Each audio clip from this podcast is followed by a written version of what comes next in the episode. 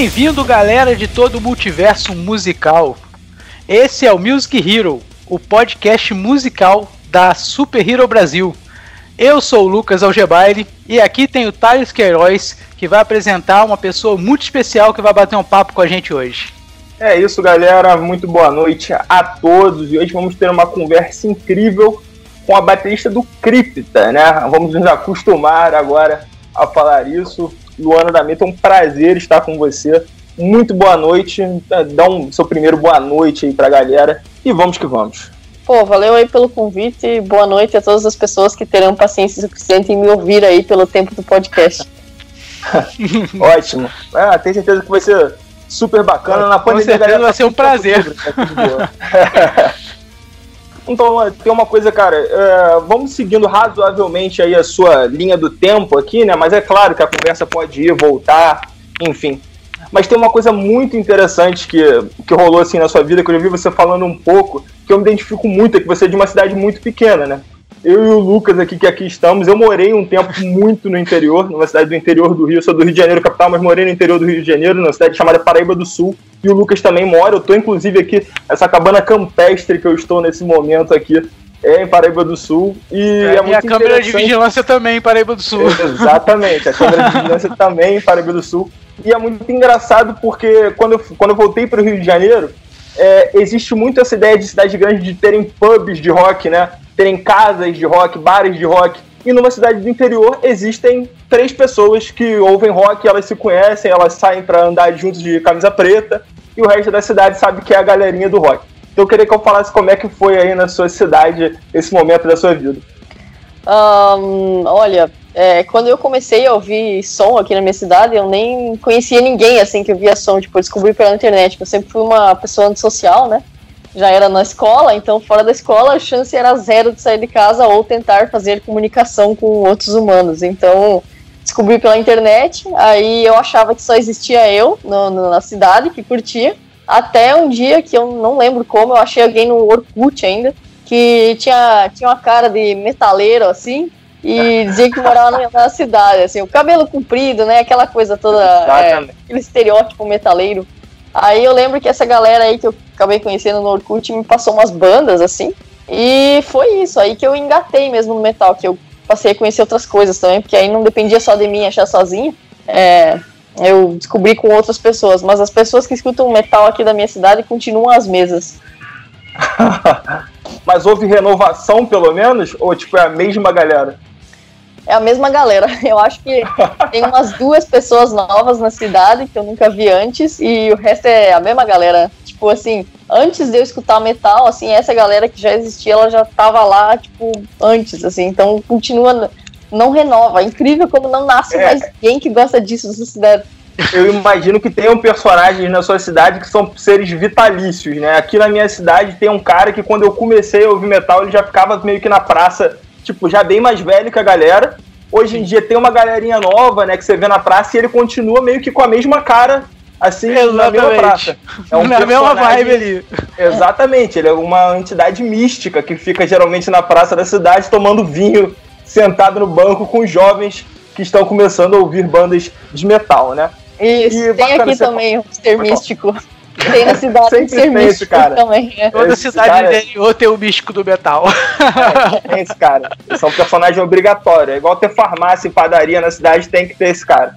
E é você isso. falou que aí você começou a ouvir algumas bandas. Quais foram as primeiras bandas aí, seu primeiro contato com metal? Sozinha, eu lembro de ter descoberto Slipknot, assim, né? Como eu já sou dessa geração de computadores, assim, o que passava na MTV foi o que eu conheci na época. Então passava Slipknot, passava o Marilyn Manson, né? Passava, descobri aquela outra banda de metalcore lá, Bullet for My Valentine, umas coisas assim. Tanto que Bullet for My Valentine, do minuto que eu descobri outras coisas, eu, não, eu parei de curtir, assim. Mas na época. Você certo nojo do Bullet, não tô entendendo o que tá acontecendo. Aquela, aquela, aquele Bullet lá, aquela bandinha é. lá, aquela bandoca. É, não, não, curto muito, é respeito, assim, mas não curto muito. Claro, claro. Mas na época era a coisa mais pesada que eu tinha descoberto, assim, e aí eu lembro que a galera me passou Pantera, né, aqui na cidade, os, os clássicos, é, muitos deles até, até hoje eu não ouço, é, eu sou ruim com clássico, mas por aí, Slipknot, Pantera, é, Marilyn Manson, aquela Bullet for My Valentine, que mais... Ah, foram essas bem no começo, né? Korn, essas coisas de new metal, assim, também bastante. Que aí engatou no Slipknot e achei as outras, né? É, eu lembro dessa desse bloco de bandas assim que passavam na MTV. Slipknot talvez tenha sido a primeira banda razoavelmente assim pesada que eu escutei de fato muito empolgado também pela imagem, né, cara? É chocante, você grava de primeira, né? Para você que ainda não tá acostumado com a linguagem do metal, assim, de riff, de bumbo duplo, é muito atraente ver os caras meio mascarados, a performance é bem impressionante. E o Slipknot, imagino que para você tenha também algo importante que, que tenha te feito ficar marcada pela banda, que é o Joey Jordison, né? Que mesmo você evoluindo no metal, vamos dizer assim, sempre era interessante ver os álbuns do Slipknot, mesmo que você descartasse outros elementos da banda, tipo guitarra, você tinha o guitarra, o baixo, o vocal, enfim, não que seja ruim, mas mesmo que você descartasse, o Joe Jordison carregava muito é, positivamente os álbuns do Slipknot, né? Até para uma pessoa que já tenha se desapegado um pouco do New Metal e tenha ido para outras vertentes, é muito interessante ver o cara tocar, né? É, eu, assim, para mim ainda é uma das minhas, é uma das poucas bandas que quando eu comecei a escutar som que permanecem é, como uma das minhas favoritas ainda, mas é, com certeza a bateria do Joe é muito característica, muito característica, então em qualquer tipo de música que você vai colocar ele tocando, dá pra ver que ele é muito característico, e foi uma das pessoas, assim, ídolos que eu tive de infância que me ajudaram a começar a tocar, assim, como eu escutava muito Slipknot, eu fiquei bem impressionado, assim, de caralho, dá pra fazer isso na bateria, então não preciso só tocar, tipo, rock, dá pra fazer umas coisas mais pesadas, assim, tipo, mais é. rápida, altas viradas, altos, nossa, altos blast beat e tal. Aí eu comecei a tocar bateria meio, assim, não por causa disso, mas foi o que me motivou a querer continuar tocando, assim, bom, então já que dá pra tocar assim, eu quero tocar assim, então, é, não, não estão aí, é, não estão ainda tocando assim, mas é bom, para você ver como, como influenciou, né? Eu tô faz 11 anos tentando tocar assim. Perfeito. É, o, o, cara é bravo, mas pelo menos você tá com o teto, você tá mirando bem, né? Vamos dizer assim, porque realmente é uma influência. Realmente o Joey Johnson, cara, foi assim, um dos primeiros nomes, isso eu tô falando até, até antes de eu pegar em qualquer instrumento que seja, que, eu, que era visualmente impressionante ver o cara tocar, né? Eu acho que tem bateristas, por ser um instrumento muito físico, que eles são visualmente impressionantes, né? Por exemplo, se eu chegar para o meu pai, que não entende nada de bateria, e falar, olha o Aquiles Priester tocando bateria, eu falar, cara, eu não sei nem o que está acontecendo, mas isso aí não me parece ser algo que em uma semana você consegue fazer, né? Exato. Então, realmente, o Joey também é visualmente é, muito impressionante, né? E eu já vi algumas entrevistas você falando que gosta de outras coisas além do metal, né? Nesse momento da sua vida, você já escutava outro gênero de música, ou era, é, de música, ou era sua fase mesmo de encantamento pelo metal e depois que você foi visitar algumas outras coisas? Eu acho que foi isso aí mesmo. Foi a minha fase metal que eu tive por muitos anos. Eu nunca passei da, nunca teve a fase, né? Não é? Eu nunca, nunca passei, mas sim, sim, é, sim. Só fui prestar atenção em outras coisas né, depois ali, pelos 16, 17 anos, bem no máximo. Antes disso era 24 horas só new metal e podreira, aí descobri death metal, black metal, aí ferrou, né? Ah, aí Mas, foi lá aí, abaixo. Aí... Foi só, é só a decadência, né? Foi só cada vez mais aquela raspa do poço mesmo, de pesado. chegou ali e comecei a voltar pra cima, porque chegou é, no fundo. Não tem mais pra onde ir, né? Daqui não dá mais pra ir. O único caminho é, é pra cima, não tem mais como. É, realmente, quando eu, me, quando eu me refiro ao, ao encantamento do metal, é que realmente tem um momento da nossa vida, é, de quem ouve metal, né? Eu acho que a maioria das pessoas são assim que você só consegue ouvir metal o som de um acorde limpo de violão chega a te dar, assim, uma coisa no estômago. Falando, o que, que é isso, gente? Pelo tem, que, de tem que ter pelo menos uma distorçãozinha ali Exato, pra, pra, pra ter alguma coisa. falta né? de um som de lixa, uma coisa, mas o que, que é isso? Né? Bem gravado, o que, que é isso que eu tô ouvindo aqui? E realmente eu acho que todo mundo meio que tem esse momento, e muita gente faz esse caminho, né, cara? Tipo assim, pô, eu comecei a ouvir, sei lá, Slipknot, agora eu vou, pô, o que, que é mais antigo de referência? Sei lá, vou ouvir Metallica, aí daqui a pouco eu tô ouvindo Êxodos, daqui a pouco eu tô ouvindo, aí você sai um pouquinho do trash, você começa a apreciar um gutural, aí você já começa a encarar bandas que tem gutural, aí é death metal, e aí você vai pros subgêneros de death metal, daqui a pouco vira um som basicamente de, de, de lixa, aí quando você chega nesse momento, você começa a falar, é, realmente daqui não tem mais o que fazer, vou ouvir, não sei, uh, ahá, é. vou ouvir... É, Deep Purple, vou voltar um pouquinho e pegar algumas coisas mais tranquilas, né? Você falou é. numa entrevista que você gosta de, de Dead or Alive. Sim. Bate. É, é uma das minhas bandas favoritas, se não a favorita da, da, da minha vida, assim, decidi isso é, faz algum tempo, claro, né? Cada fase da vida é uma banda favorita. Como você falou, é, eu tive minha época extremista já, né? Que eu só andava com 20 pulseiras no braço, três correntes na calça, essas coisas assim, né? Aquela fase que a pessoa não é intolerante a qualquer tipo de coisa Exato. que seja minimamente normativa. Mas agora que eu já estou numa fase da minha vida que eu escuto outras coisas, Dead or Alive é uma das minhas bandas favoritas. Eu tenho é, total, sou total obcecada pelo vocalista da banda que já morreu, o Pete Burns. Tipo um ícone, ícone fashion, ícone da música, ícone, ícone de tudo. Completo. Da vida. É um ícone da vida mesmo pra mim. Maravilhoso. E é muito bacana. Pode falar, pode falar. Posso, então, falar, já falar, só, claro. só só, só naquela peguinha do, do, da nostalgia né, que, o, que, o, que o Thales estava falando, você falou das suas influências, eu vejo que as suas influências são bem novas. Mas você tipo assim, você curte coisa dentro do rock, né? Do clássico do rock, você curte quais. Eu queria saber quais bandas assim que você curte dessa. Da, porque eu sou uma pegada clássica, não tem jeito. chegou aqui muito pra frente eu já dou uma meia trava. Mas o, o rock antigo é a minha praia. Então, pô, fiquei curioso, pô, eu queria saber, Fala né? aí, Luana, só pra não ficar triste, só pra não. Ah, gosto, é... gosto, gosto de Queen, gosto. É, olha, eu sou bem ruim com clássico, até no metal mesmo. É Metallica, eu não curto. Iron Maiden, as pessoas vão me jogar pedra, mas eu não curto. É, putz, ah, eu sou ruim. Mentira, mentira. Esse, mentira, mentira, esse mentira. Esse DC que não é metal, mas é um clássico aí que a maioria das pessoas gosta, eu também não curto. Queen, eu acho que é uma banda que eu deveria explorar muito mais. Tudo que eu ouço eu curto, mas eu nunca fui explorar, então eu não me. Eu não, eu não eu não posso falar que eu curto porque eu realmente sou muito ignorante, assim, quanto a Queen. E. É, putz, rock antigo eu acho que eu não curto nada, assim. Rock, Entendi. rock mesmo nada.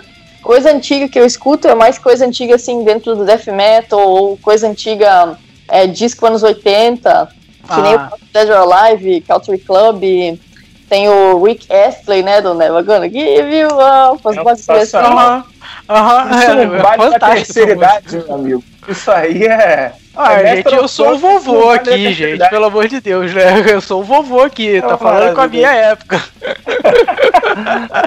Cara, mas eu achei muito interessante que mesmo quando você visitou os anos 80, você foi true, né? Porque muita, muita, a maior parte do pessoal iria no Ahá, iria num, sei lá, um chique, uma coisa assim, você foi numa banda que é razoavelmente raiz, né, dos anos 80, assim. É, é aquela coisa, né? O ícone fashion só existe um, a gente tem que segui-lo. o que, que Maravilhoso. Maravilhoso. E, bom, aí você, nesse momento aí, tava lá, é, a gente falou sobre a sua cidade e tal, e como que você foi, vamos, vamos dizer assim, você se interessou pela bateria, mas como que você começou a aprender bateria, né? É, você aprendeu na bateria de alguém, foi com um professor, é, como é que funcionou esse seu começo aí com a bateria? Uh, quando eu decidi que eu queria tocar aqui, que chegou a minha bateria em casa para começar a aprender, é, como eu não tinha a menor fucking ideia, assim, de nada, nada, nada mesmo, assim, um bagulho aleatório, é, a gente arrumou, meus pais arrumaram um, um, professor de outra cidade aqui, que tem uma cidade maiorzinha perto, e ele vinha de ônibus uma vez por semana, e uma hora de aula, uma hora e meia de aula por semana com ele, assim, era um batera de banda de. Acho que ele toca banda cover ou, ou banda, uma banda de rock, assim, algo assim que ele toca. Bacana. E eu lembro que ele gostava muito de Rush, então ele foi um ótimo professor no começo. Claro, eu não, eu não, assim, ele gostava de Rush, não quer dizer que eu aprendi Rush, né? Não tô lá ainda. Mas no, no sentido de que ele era um, um, ótimo professor, assim, com boas influências, então ele, ele me. Muita coisa do, do básico que eu uso, uso hoje, eu vejo que veio todo dele, então foi com certeza um professor essencial. É, depois dele, eu tive muitos outros professores, assim.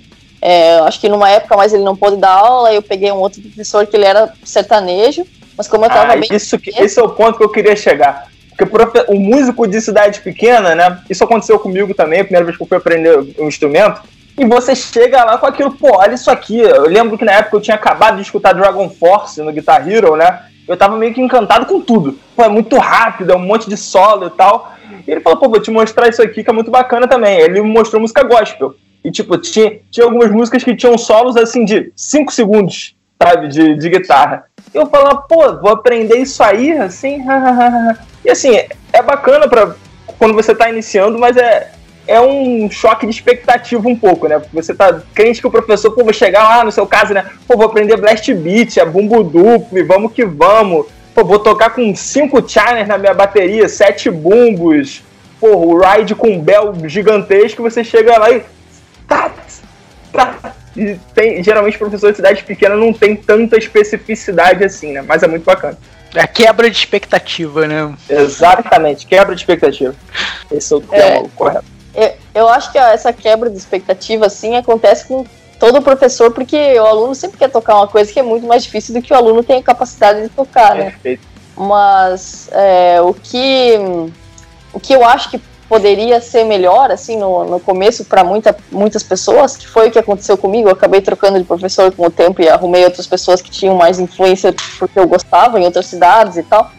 É que é, o aluno, claro, ele tem uma limitação técnica muito grande porque ele está só começando, mas é, tem muita coisa dentro do, do gênero do rock e metal que são extremamente simples que podem ser passadas para um aluno que precisa aprender o básico, mas para continuar tocando o que ele curte. Assim, isso que eu acho que é bem complicado com alguns professores, por exemplo, essa falta de compreensão de que, sabe, eu tô aqui como professor, é, eu vou te passar o básico, mas eu posso tentar achar um básico dentro do que você gosta e não te passar exatamente o que você odeia tocar, assim, que desmotiva muito o aluno, né? Sim. Ficar tocando uma coisa que você não tem a menor vontade, assim. Por exemplo, é, os meus primeiros covers que eu tirei foi Black Sabbath, foi Judas Priest, então assim, é, coisas extremamente simples na bateria, tipo tum pá, tum, tum pá, tum pá.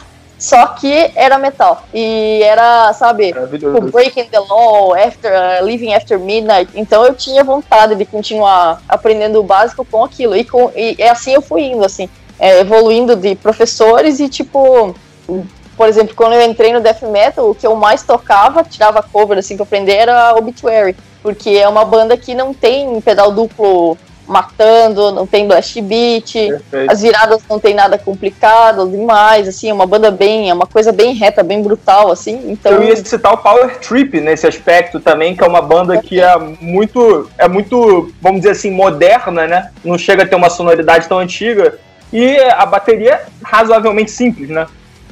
A bateria é bem simples. É, Power Trip é uma das minhas bandas favoritas também. Eu sempre boto nas minhas listas de bandas favoritas. É, e é super simples, mas é super simples e continua sendo um som super pesado. Então tem sempre que achar sim. algo pro aluno se manter motivado. É, e nem sempre também o mais complicado é o melhor, né? Na simplicidade tem muita coisa boa, cara. A gente encontra muita coisa boa. É, eu ia tocar justamente nesse ponto, né? Você, você falou sobre as referências do seu professor de Rush, e eu queria saber, e é claro que existe também essa vertente do menos é mais, de fato, né? É, mas eu também concordo com a vertente da galera do mais é mais. Né? Eu acho interessante também os caras que tem, são cheios de detalhes é, na bateria e pensando em ghost notes, aqueles caras que tocam com um monte de splashzinho e tem aquelas notinhas. Eu acho também isso interessante. Na sua mentalidade como baterista, né? Você disse que ainda está em evolução, eu acho que a gente sempre fica em evolução, né? Essa é a ideia. Mas nesse momento você pretende se tornar uma baterista mais o quê? Mais velocidade? Você pretende colocar mais detalhes cada vez mais no seu som? O que, que você pretende melhorar principalmente aí? Para mim, o que mais conta, assim, tem, tem muito esses extremos, assim, bateristas muito simples, que nem o Power Trip, um pedal, um pedal só. Tem coisas muito complicadas, tipo Flash God Apocalypse e coisa assim. Mas ah. eu prefiro ficar bem no meio termo, para ser sincera, assim. Eu não curto, geralmente, bandas que exageram demais em muita nota, muita velocidade, muito tudo me cansa um pouco assim no meio do disco de tanto é, é muito é muita informação digamos assim pelo menos pro meu gosto pessoal. E banda simples eu gosto bastante mas depende da banda. E como baterista eu não queria ser tão simplícita é por gosto pessoal também. Então eu fico bastante no meio termo o que para mim é o, o divisor de águas do que eu vou gostar de tocar ou não vou gostar de tocar. É um pouco também da, da, da criatividade das linhas da bateria. Por exemplo beleza, sempre vai ter blast beats nos no meus sons, porque eu adoro fazer blast beat, é a coisa que eu mais gosto de, de fazer. Mas... É perceptível. No, no álbum que você é, gravou com Nervosa, dá pra ver quando. É. Ainda mais que teve um contraste, né? Que você chegou com a banda já formada. Eu falei, pô, essa menina parece que ela gosta de Blast Beat. Tá deixando é, a entender isso. Mas pode continuar, mas... desculpa te cortar.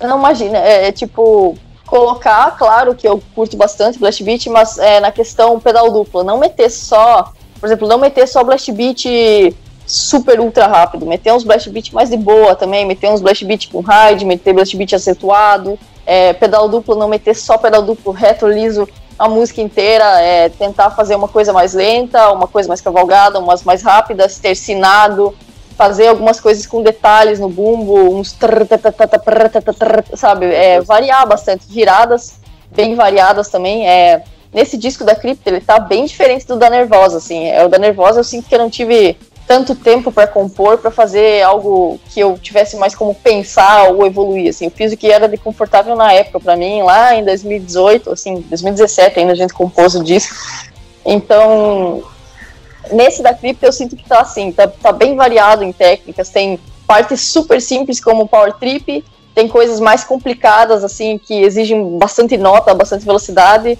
bastante virada diversificada. Então, para mim o que faz uma linha de bateria boa não é nem muito e nem menos assim, mas é uma coisa bem diversificada. O baterista tem um pouco de tudo dependendo da música, tentar encaixar detalhes, é, tentar, sabe, essas coisinhas assim que fazem o disco mais é, memorável para mim, pelo menos. Claro, com certeza.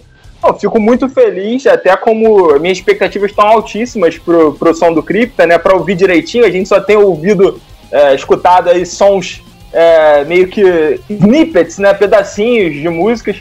E tem até um amigo meu que é muito, muito fã seu, gostou muito do seu trabalho no. Foi o Downfall of Mankind, não é? O nome do álbum você gravou com o Nervosa. Uhum. Ele é muito fã desse álbum, falei que ia trocar ideia com você. Até um, um abraço, Júlio. Estamos aqui trocando ideias, estou aqui citando seu nome, você não ficar triste, tá bom? E ele falou que é, ele tá muito ansioso pro álbum do Crypto e ele gostou muito do seu trabalho de bateria.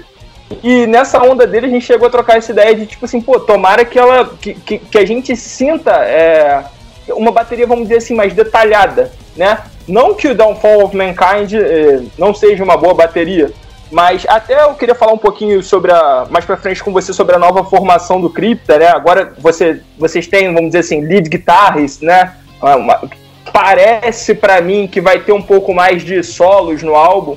E essa é uma direção. É, é uma direção que me agrada demais. Né? E eu tendo muita atenção à, à bateria, é, gostaria também que falou, pô, tomar. E eu sei que você toca com uma peça na sua bateria que é muito interessante, que é o Ride do Aquiles, que eu acho maravilhoso. O som uhum. de bateria do Aquiles, para mim, é assim: se ele gravar um álbum horroroso, quando ele bater na caixa, eu vou falar, essa é a melhor música que eu já ouvi na minha vida, porque eu gosto muito do som da bateria dele. Então, assim, você usar aquele Ride, que eu acho o som lindo, é, é maravilhoso. E eu falei, cara, tomara que esse álbum do Crypto acompanhe essa onda, já que agora, né, o som parece que vai ter mais detalhes é, com as guitarras, parece que a bateria também acompanhe. E quando você fala para mim dessa, dessa coisa da técnica dentro da técnica, né? Porque eu lembro que quando, quando por exemplo, o Slipknot estava em alta, é, no metal se falava muito sobre, ah, o cara toca com bumbo duplo. Ah, o cara toca com bumbo duplo. Hoje, quem não toca, quem não, quem não tem nada de bumbo duplo, às vezes deixa até de ser citado, às vezes até equivocadamente, né? Porque o cara também pode fazer outras coisas.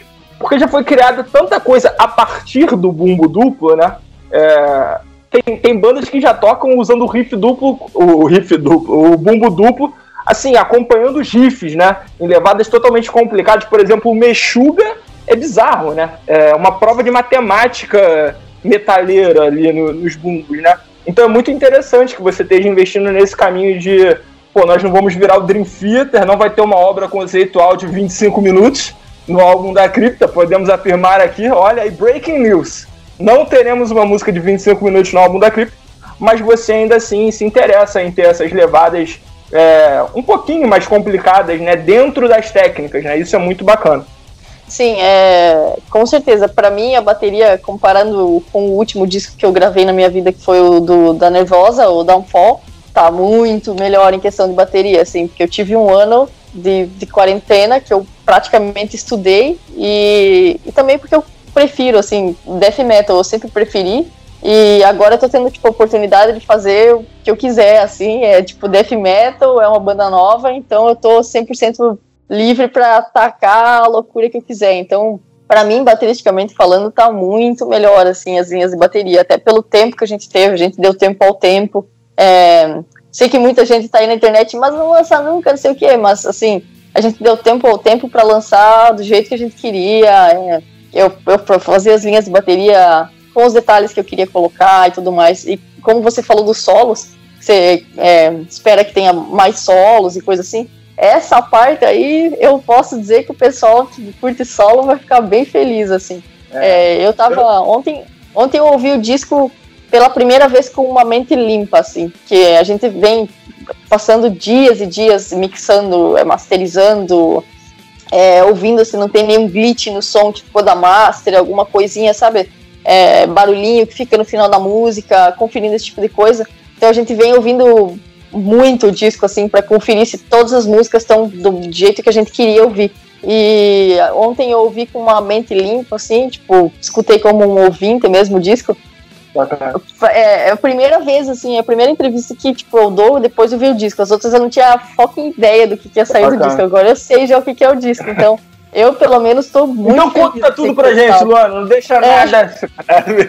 Eu tô muito feliz assim com o resultado do disco. Claro que cada um tem a sua interpretação, mas o que eu posso dizer assim que eu senti do disco é são duas coisas principalmente. É um disco bem variado, né? Não vai ser um disco que onde, onde as pessoas vão achar só coisas rápidas e vai cansar lá pela metade porque é muita nota.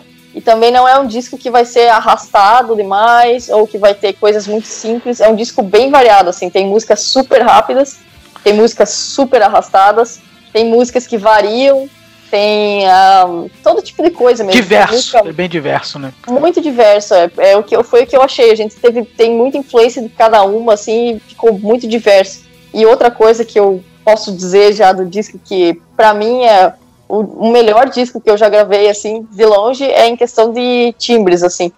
É, os timbres estão bem orgânicos do disco, tudo que foi tocado foi tocado de verdade não tem rehamp na caixa, não tem sampler de nada ali. Tipo, nada, zero sampler nesse disco, assim. É, hoje em dia, achar um disco que é zero sampler. É muito é difícil.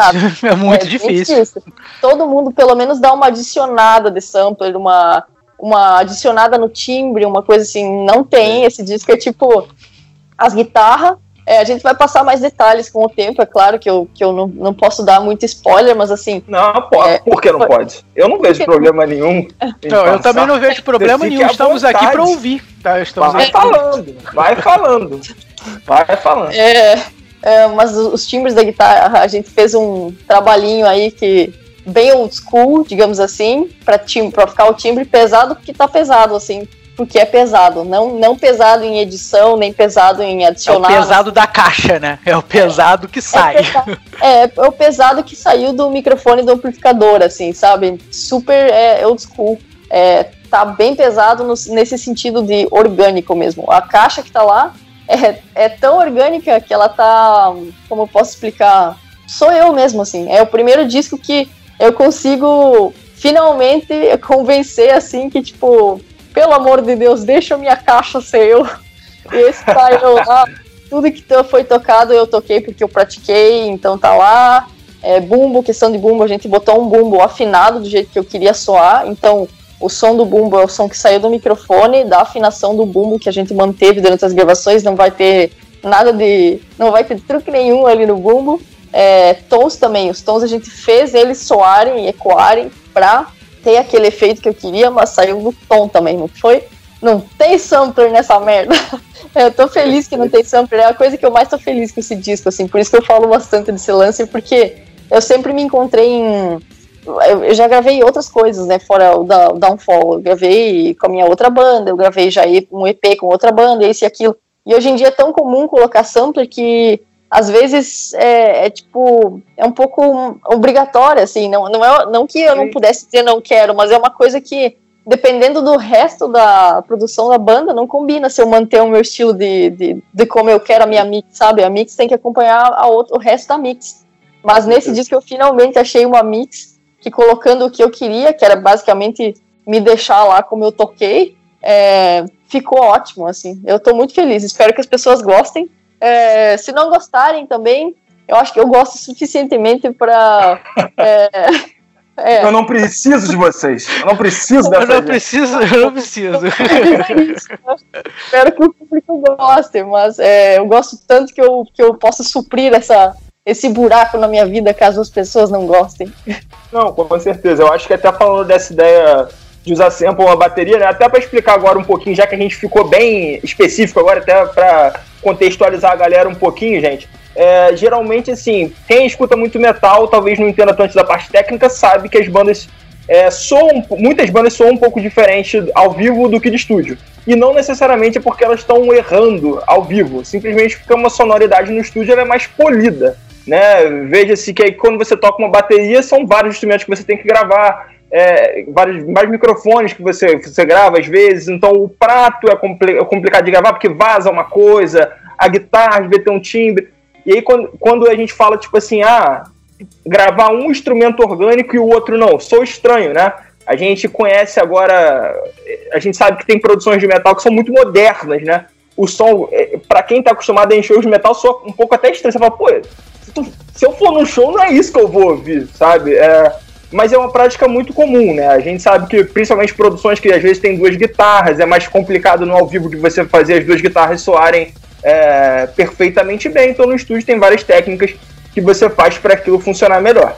Agora, se você for true, se você for, se você for um metalheiro raiz, você não vai ligar. Se ah, mas tem uma poeirinha que tá, tá no, não, deixa a caixa lá, eu gosto de instrumento. É uma coisa até que eu, to, eu bato muito nessa tecla, até extra metal, né?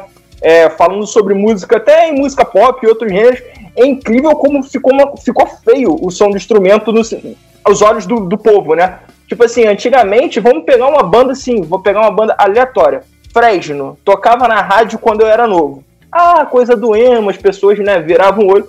Mas é uma. Quando você pega uma música da Fresno que tocava na rádio naquela época, e você escuta hoje, você fala, pô, isso nunca tocaria na rádio hoje. Fresno tá muito pesado, tem muita guitarra aqui. Impossível. Tá muito feio o som do instrumento. Hoje em dia ninguém mais quer botar um, o, o, som do instrumento, né? Você ouve, sei lá, sertanejo hoje, a bateria eletrônica, sabe? É, tipo assim, é tudo muito, muito limpo. E eu acho até uma escolha, por exemplo, bandas como Symphony X, por exemplo, o próprio Dragon Force, que tem produções muito limpas, eu acho um caminho, assim, justo, né? Quem sou eu pra falar que o Symphony X tá produzindo mal o álbum deles, né? Mas, assim, é, que se valorize também, é perfeito, que se valorize também o som do instrumento, né? Que é um instrumento, é... O notebook, ele não é um instrumento, ele é, pode ser útil em vários momentos, mas ele não é um instrumento. Então, assim, não há nada feio de escutar o barulho de um dedo andando pelas cordas de uma guitarra ou de um violão ou o som de uma caixa, ou para até o som do instrumento, né, gente? Então, assim, tá um caminho muito perigoso, né? Essa coisa da limpeza do. Muito estranho, assim, cada vez mais limpo, chega um ponto que os instrumentos já não parecem mais instrumentos, fica uma coisa um pouco plastificada. Mesmo eu reconheço. Claro que assim eu não tô me contrapondo à tecnologia, tá, gente? É claro que é incrível você ter os recursos, mas calma. Tudo na vida deve ser Tem um equilibrado. Termo, né? É, exatamente. Só adicionando, assim, antes claro, de terminar. Fica à vontade. É... Não me deixa falar muito, não. Me interrompa. Não, imagina. Me interrompa mas, porque... Tá, tá ótimo. É... Pode falar, pode falar. É, um lance é que hum, a gente quis dar uma evitada assim nesse caminho, até porque é o que a maioria das bandas estão fazendo hoje em dia é muito muito super produzido assim, é é tudo muito polido, é polido ao ponto que nem você falou, ao vivo vai soar diferente, porque tá polido demais no estúdio, assim, tá polido ao que é, que é tipo um sampler, sabe? Não tá o músico polido, uma gravação bem editada, bem mixada, é realmente é sampler, é, é muita coisa.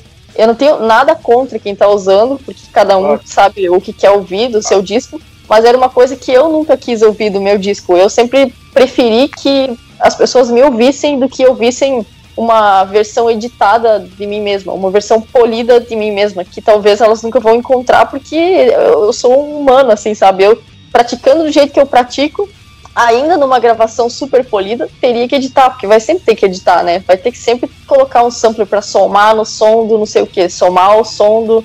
Então era uma coisa que a gente pessoalmente queria evitar. A gravação, assim, ela tá bem limpa a ponto de ser ela não é uma gravação old school a ponto de, por exemplo, é, ter chiado, ou a gente não tentou colocar esse aspecto old school do, old school mesmo, meio, meio assim. Não é um álbum de black metal dos anos 80.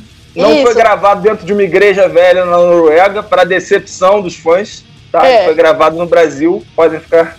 Pode Isso continuar, aí. desculpa. Tipo isso, assim, é. A, gen- a gente não quis gravar Autopsy no começo da carreira, nem Morbid Angel nos discos clássicos que tinham uns erros. Não, foi, é, tudo tá, tá bem gravado, tá, tá limpo, é, não tem erros também. A gente fez questão de tocar o suficiente no estúdio para que a gente conseguisse a gravação sem nenhum é, problema que a gente achasse. Mas tá old school no ponto de que com garantia não tem edição assim de sons. É, os sons são os sons que foram tirados do ampli- dos amplificadores, do, da- do baixo, do, da bateria sendo afinada, é, do vocal, sabe?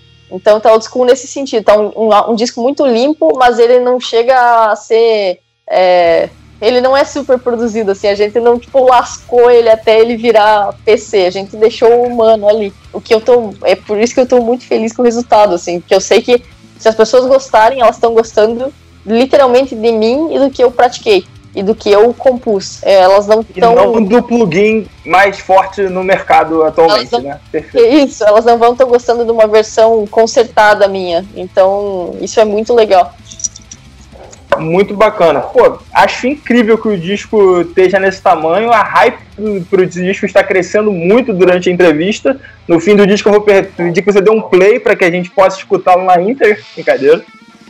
Mas A edição um também, a edição também pede, tá? Se, se for o caso também, a edição Exato. também pede. É sempre bom a gente ter um no fim da conversa o disco executado na íntegra, tá? Fiquem até o É fim que vai rolar. Mas voltando um pouco, Lana, eu até queria falar mais algumas coisas do, do Cripta, apesar de que a gente já tocou bastante no. falou bastante, mas queria falar mais alguma coisa específica assim sobre o Cripta. Mas só para contextualizar a galera que já te conhece do Nervosa, vamos visitar rapidamente essa fase da sua vida, só pra galera também saber é, como que foi o começo aí da, da sua carreira, né? Como que você. Que a gente parou na sua carreira de baterista ali fazendo aulas, né? E agora a gente já tá no Cripta.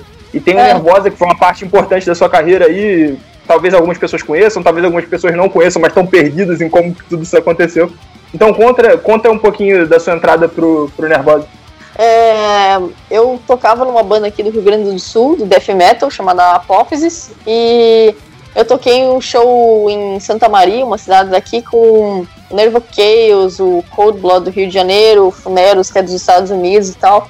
E nessas, depois desse show aí, é, passou, passou-se anos depois disso, já estava na faculdade, né, já estava ainda tocando com Apófisis, e surgiu a notícia de que a Nervosa não tinha baterista mais no Whiplash, esses sites assim que são os primeiros a, a passar a notícia. E aí hum, eu lembro da Prica ter me adicionado no Facebook. Então por aí eu já meio que imaginei assim, né? Claro, uma pessoa que eu nunca vi na minha vida não vai me adicionar justamente agora, que no momento que eles não estão sem baterista pra fazer amizade. Ela não É. vai perguntar qual shampoo eu uso, né? Alguma Exatamente. coisa realmente me parece que vai acontecer. Mas pode É, continuar. tem, tem algo aí. Aí ela me adicionou, a gente conversou assim de eu fazer uma audição, né? Não ia entrar também imediatamente, né? Eu tinha que ser testada primeiro. Aí eu lembro que eu tinha, tipo assim, duas semanas pra tirar as 12 músicas que ia ser tocada ao vivo e ir pra São Paulo depois de tirar essas 12 músicas. E hum, eu tava fazendo universidade ainda, inclusive eu estava na fase de TCC já da minha universidade. Faltava cinco meses, que era cinco meses de, tipo, basicamente fazer o TCC e formar. Mas, como eu nunca quis me formar, é, e eu queria tocar metal, Foi salva. É, a primeira coisa que eu pensei foi, foda-se essa merda, eu tô saindo fora hoje, né? Me chamou hoje, eu saio, cancelei hoje. Foi tipo isso, ela me chamou um dia, no outro dia eu tava na faculdade cancelando já a matrícula, tudo, mandei pra, pra bosta a faculdade, Saiu E- da faculdade mostrando o dedo do meio pra todo mundo. Chegou Ah, lá de pulso, embora. camisa de caveira. Que maravilha. Um grande momento. Uma grande catarse. O que todo mundo gostaria. Eu gostaria muito de fazer isso, particularmente. Fui chamado pra fazer turnê na Europa, filho. Sai bicando as coisas na faculdade. Vocês fiquem aí. Ajuda aí. Falou, tchau, Pega até ajuda aí, mais. baixa PDF aí vocês, filho. Ah, vou pro Wacken, me segura, tira a mão de mim. Vamos. Mas continua. É, ahn, eu não sabia assim que eu ia. Eu, eu achei que a proporção do que eu tava fazendo era muito menor do que, do que eu ia fazer, assim. Mas é claro, já sabia que eu estava entrando numa banda de nível nacional, que é, muita gente já conhecia, é claro, muito maior do que qualquer coisa que eu já fiz na vida até ali, né? Mas foi ótimo, né? Cancelar no caso da faculdade, eu não queria, então foi só o que faltava para mim para tipo sair. E aí fui para São Paulo, fiz a audição lá no estúdio com elas, toquei as, as músicas, né? Algumas eu totalmente caguei, porque eu não lembrava das 12 músicas inteiras. Ainda mais na pressão ali na hora da audição, né? Eu esqueci muita coisa. Mas foi de boa. Eu entrei na banda depois disso e, tipo, no mesmo mês, assim, que eu entrei na banda, a gente já tava fazendo show, já tinha show para fazer, que, que tinha ficado, assim, da banda. E foi aí, foi aí, assim, eu não tive digamos assim, do momento que eu entrei na Nervosa até o dia que eu saí da Nervosa, eu não tive pausa de trampo, assim, digamos assim. Então é uma, foi uma banda muito intensa para mim, foi um aprendizado constante. É, não foi uma banda assim que, digamos assim, eu não, eu não tive tempo para absorver quando eu entrei, tipo, beleza, agora eu vou fazer. Não. Eu já entrei, aí já tinha show, aí eu já fui pro show já. Aí já teve BMU, que foi um festival grande aqui do Brasil, foi um dos primeiros que eu toquei com a Nervosa, então assim, eu já saí me apresentando como baterista da banda num festival que tinha um salão cheio de, de gente, assim, com outras bandas maiores. Aí daí, é, em janeiro já, eu entrei na banda em outubro, fazer a audição. Em janeiro eu já fui na tour na Europa, um tour bus com o Destruction, ah, bandas grandes, festivais grandes, é, já falando inglês, que eu já não Destruction? Bandinha, chegando agora.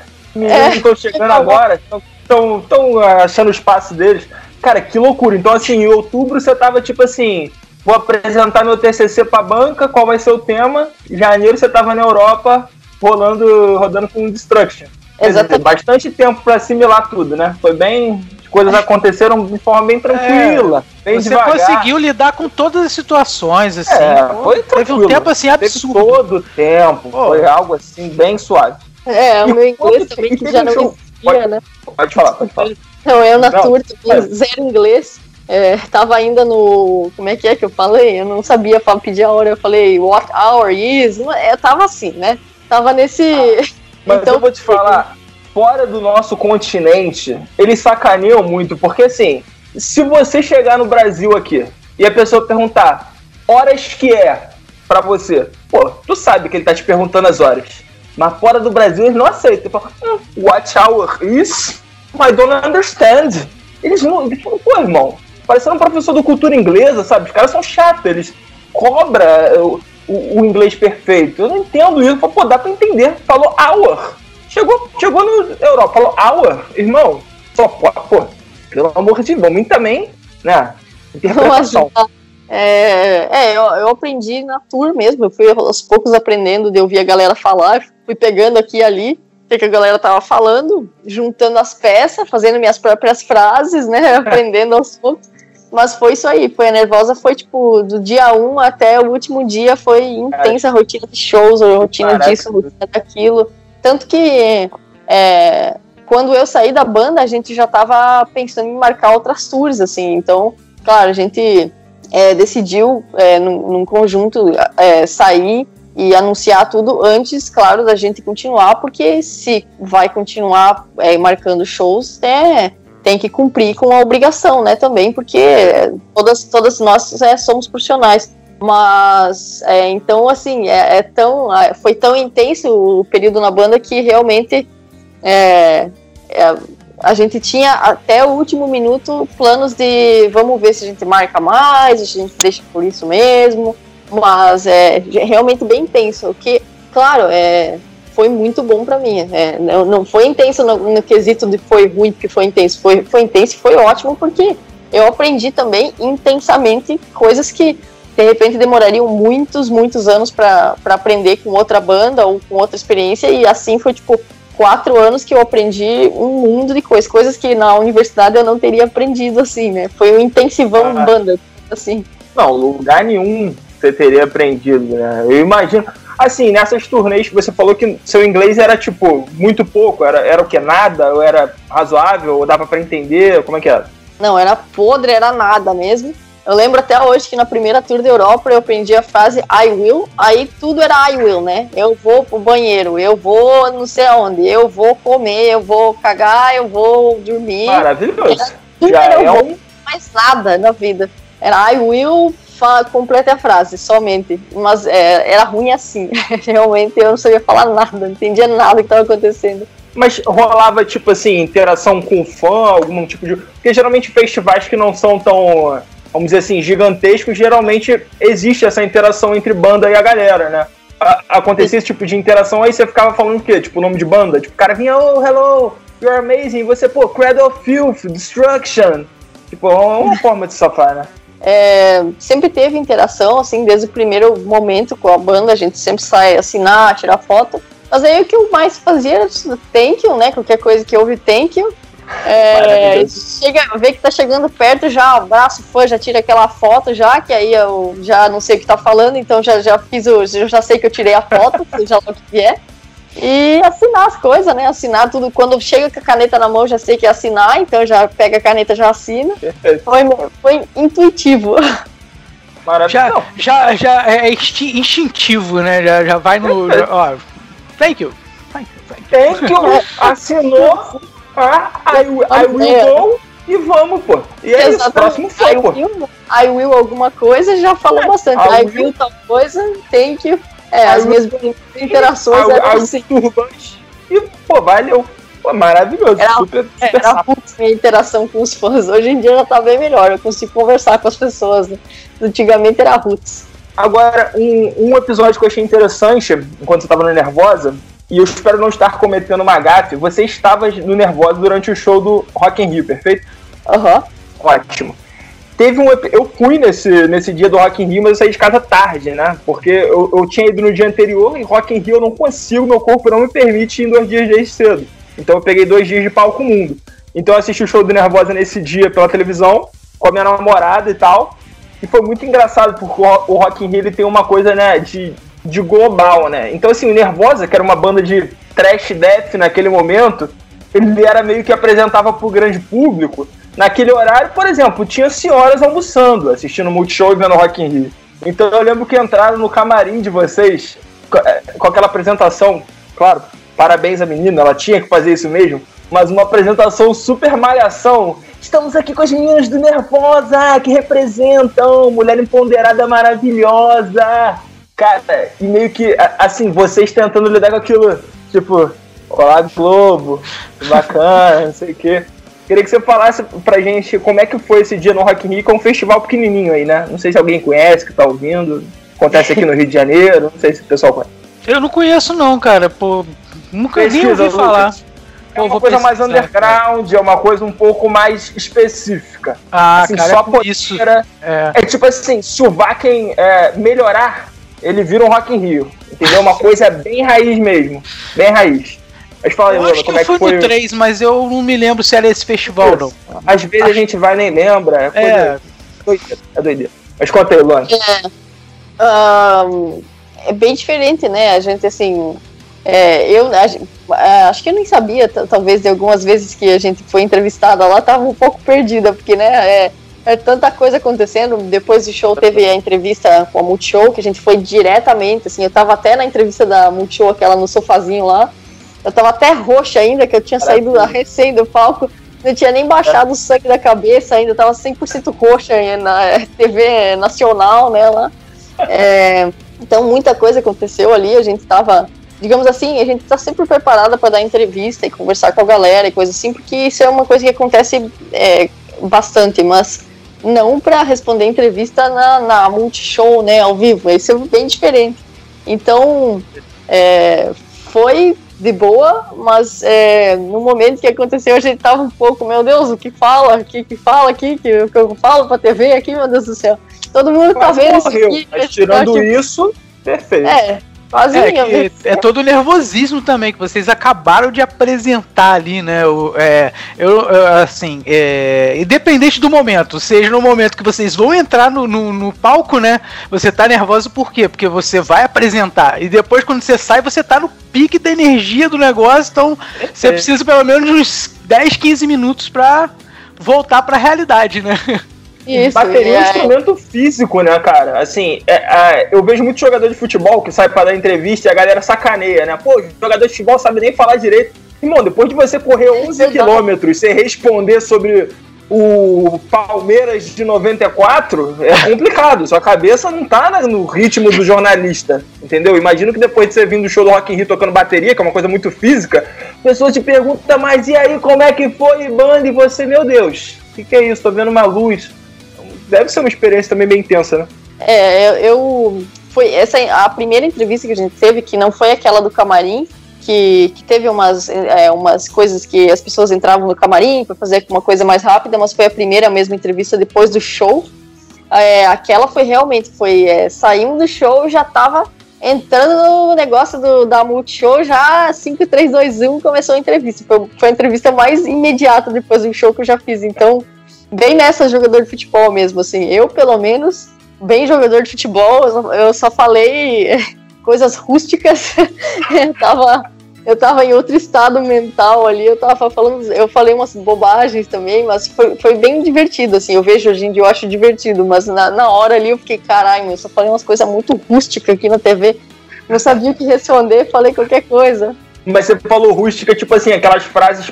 Porque o artista tem umas frases pré-programadas, né? Em entrevista, tipo assim, pô, tocar aqui é muito foda, o show foi incrível, a gente ainda não pode dar novidade, mas vem muita coisa bacana por aí. Tipo, tem essas paradas assim que tu fala que, tipo assim, qualquer pergunta, pode ser pergunta, né? Vamos. Manda essa aqui que passa pra próxima e vamos que vamos. Foi tipo assim ou você falou umas paradas meio que nada a ver, assim? Não, nada a ver mesmo, porque eu, é, eu tenho, graças a Deus, o meu talento como baterista é de duas coisas. É, é falar merda e no, o outro eu não digo talento, mas é uma coisa que é boa para mim, que, que eu como baterista não preciso responder é, eu não preciso responder essas coisas mais complexas, ainda bem que eu não gosto, assim. Então essas Você coisas. Diz, tipo, assim, frontman, né? Assim. Isso, ficou nas ah, costas perfeito. da Fernanda, isso, ela que se virou lá responder. E eu só respondi realmente as coisas que eu tinha mais para falar ou que me perguntaram, mas é como eu tava no estado mental, eu tava com a cara roxa ainda, é aí que foi rústico mesmo o negócio. Eu fui, fui é, umas coisas meio nonsense, umas coisas engraçadas. Tipo, eu não lembro direito o que, que, me perguntaram, eu falei, da, sei lá, da chapinha no meu cabelo, assim, eu tava outra dimensão né, ao vivo. Não, mas então... te perguntaram isso? Ou você, não, é, tipo, perguntaram... Não, bateu essa onda mesmo. É, bateu a onda da chapinha porque... É, é, eu acho que foi. O que, me perguntaram? Eu acho que comentaram alguma coisa do tipo que eu tava tocando com tranquilidade. Que eu tava ah, é, tocando tranquila, é. Aí eu lembro que eu não sabia, eu tinha zero ideia do que falar, assim. A única coisa que me passou na cabeça naquele momento foi, sei lá, tô com calma pra não estragar a chapinha. Cara, tu mandou essa. Sempre, é. Eu essa no Multishow, tô com é, assim, estragar é. Foi engraçado, foi engraçado, pessoal vivo então, mas é, só passou coisas aleatórias na cabeça, não se passou nada... maravilhoso, melhor resposta é impossível, não tem como. E essa coisa de você, da sua serenidade enquanto toca, foi uma coisa que eu lembro de estar em alta quando saiu o clipe de Kill the Silence. É Kill the Silence, se eu não me engano, né? Que tem o clipe. Esse clipe é maravilhoso, porque você vê uma vez, você fala, pô, clipe de metal. A banda tocando, pau quebrando, vamos que vamos. Mas se você assistir o clipe tendo a experiência de olhar você, é uma nova experiência. Você redescobre a canção. Porque você tá tocando, filho, tô nem aí hum, pau quebrando. Parece que tô no meio do inferno o clipe. Pá, e você aqui, ó. Hum, me respeita. Tô aqui na minha, tira a mão de mim. Bateriazinha aqui. E sempre que a câmera vai, na, vai, vai mais próxima de você, você tá é, relaxada. Assim. É motionless, né? Tipo, zero não, sentimentos. Tipo assim, técnica, sabe guitarristas que às vezes falam sobre técnica de economia de energia, esse tipo de coisa? Falei, ela dominou. Ela dominou, ela deve sair de um show perfeita, porque ela vem aqui, ó, carinho olhando pra cima, não nem, não nem pra caixa, olha pra nada. Como é que foi a gravação desse clipe? Realmente, tipo assim, é, é, a sua, é a sua forma de tocar? Você queria parecer mais intensa no clipe, não rolou? Como que foi essa parada do clipe? é, é o meu jeito de tocar mesmo, assim. Eu toco 100% sem emoções, sem careta, sem me mexer. Eu, eu não sei porquê, eu, eu acho que eu comecei assim, foi indo assim. Eu, eu tô, eu, pra mim, tem coisas que, claro, eu tô, tô, tenho mais dificuldade, tem coisas que são super simples, mas eu geralmente não faço muito isso é, pelo, pelo que as pessoas veem, assim, eu tô sempre tocando na mesma vibe. é, no clipe, é, eu, como eu não tinha experiência de clipe, assim, foi o meu primeiro clipe da vida, assim, foi a primeira gravação com câmera que eu, que eu tive, então, primeira experiência total com câmera. É, eu pensei, vou, vou fazer o meu melhor aqui, que é o que eu sempre faço, vou tocar perfeito aqui, que nem tá na música, e é isso aí. Só que o que eu não, é, não calculei muito foi que, tipo, no clipe não vale o que eu tô tocando, né? Porque o que eu tô tocando sai do, na música do estúdio. Então o que vale mais é a imagem mesmo que você tá passando. E eu fui mais pelo tocar certinho do que fazer muita careta e não sei o que. Eu, eu, eu prefiro, pessoalmente, do meu estilo, não fazer tanta careta, nem, nem me. Não forçar muito, porque realmente eu não, não, eu não toco assim ao vivo. É, quando eu toco assim ao vivo, que, que tem mais é, bate-cabeça, mais não sei o que, é porque eu tô fazendo pra ter mesmo, assim. Eu tô colocando lá que eu ensaiei para ter aquilo e porque eu vou achar que tá dando um pouco mais de energia pra galera, assim. Mas é ensaiado mesmo. Eu, por mim mesma, eu tocava sempre sem sentimentos assim mesmo. Perfeito. É engraçado, né? Porque o metal ele já tem uma questão de. Vou usar esse termo, não sei se é o mais adequado, mas acho que todo mundo vai entender. O metal já tem essa coisa um pouco de ser contra a cultura, né? Então, assim, tudo que é muito moldado e planejado e meio que da cultura pop em geral, o metal tende a, a, a meio que olhar isso um pouco de lado. Mas é engraçado como o metal, no decorrer dos anos, foi desenvolvendo também a sua própria imagem, né, cara? Tipo, as, as pessoas acham muito estranho quando você não, não tá tocando, batendo cabeça, ou se você, por exemplo, se você entrar com a camisa social rosa para fazer um show do Meshuga, se um dos membros do Meshuga entrar assim, vai ser muito estranho. Então o metal também desenvolveu a sua própria imagem. Né? Até voltando um pouquinho no Cripta, é, queria falar um pouco sobre essa questão da imagem do Cripta, né? Parece, me parece que houve um pouco de atenção diferenciada especificamente para o Cripta, né? Tanto na, nas imagens de divulgação e acho que aí você vai poder me falar muito melhor do que eu, né? Parece que as fotos que vocês apareceram, enfim, preparadas para as fotos, né? Principalmente é, a Fernanda e tal, parece que tem um visual razoavelmente diferente pensando um pouco nessa imagem da banda, né? Como é que tá funcionando o Cripta nessa questão visual também? É, só adicionando o que você estava falando antes, é claro. muito verdade isso, assim, é, tanto que eu achei que, ah, de boa, né, meu, tô tocando do meu jeito aqui, mas foi um comentário que eu recebi bastante de as pessoas é, ficarem um pouco estranhas, assim, com a minha performance, porque eu tava tocando sem ter aquele bate-cabeça e tal. Eu noto que as pessoas até comentam, às vezes, por exemplo, quando eu, quando eu bato mais cabeça ao vivo propositalmente, para fazer um pouco do lance da performance, eu vejo que as pessoas tendem a comentar que, caralho, você bate, tava batendo muito, não sei o que, tipo, na, na real, não, assim, eu tô. É a mesma coisa, só tô literalmente mexendo minha cabeça mais, fazendo umas caretas, mas dá essa impressão, batera que tem mais performance, sim, dá a impressão que tá estourando a bateria, não sei o que. Na real, não. Assim, tipo, é, é a mesma, sempre a mesma força, mas o que muda realmente é a cara que, que a impressão que passa é da cara que o baterista está fazendo. Você está fazendo cara de esforço, cara de raiva. E como eu não faço cara nenhuma, fica aquela coisa é, máscara.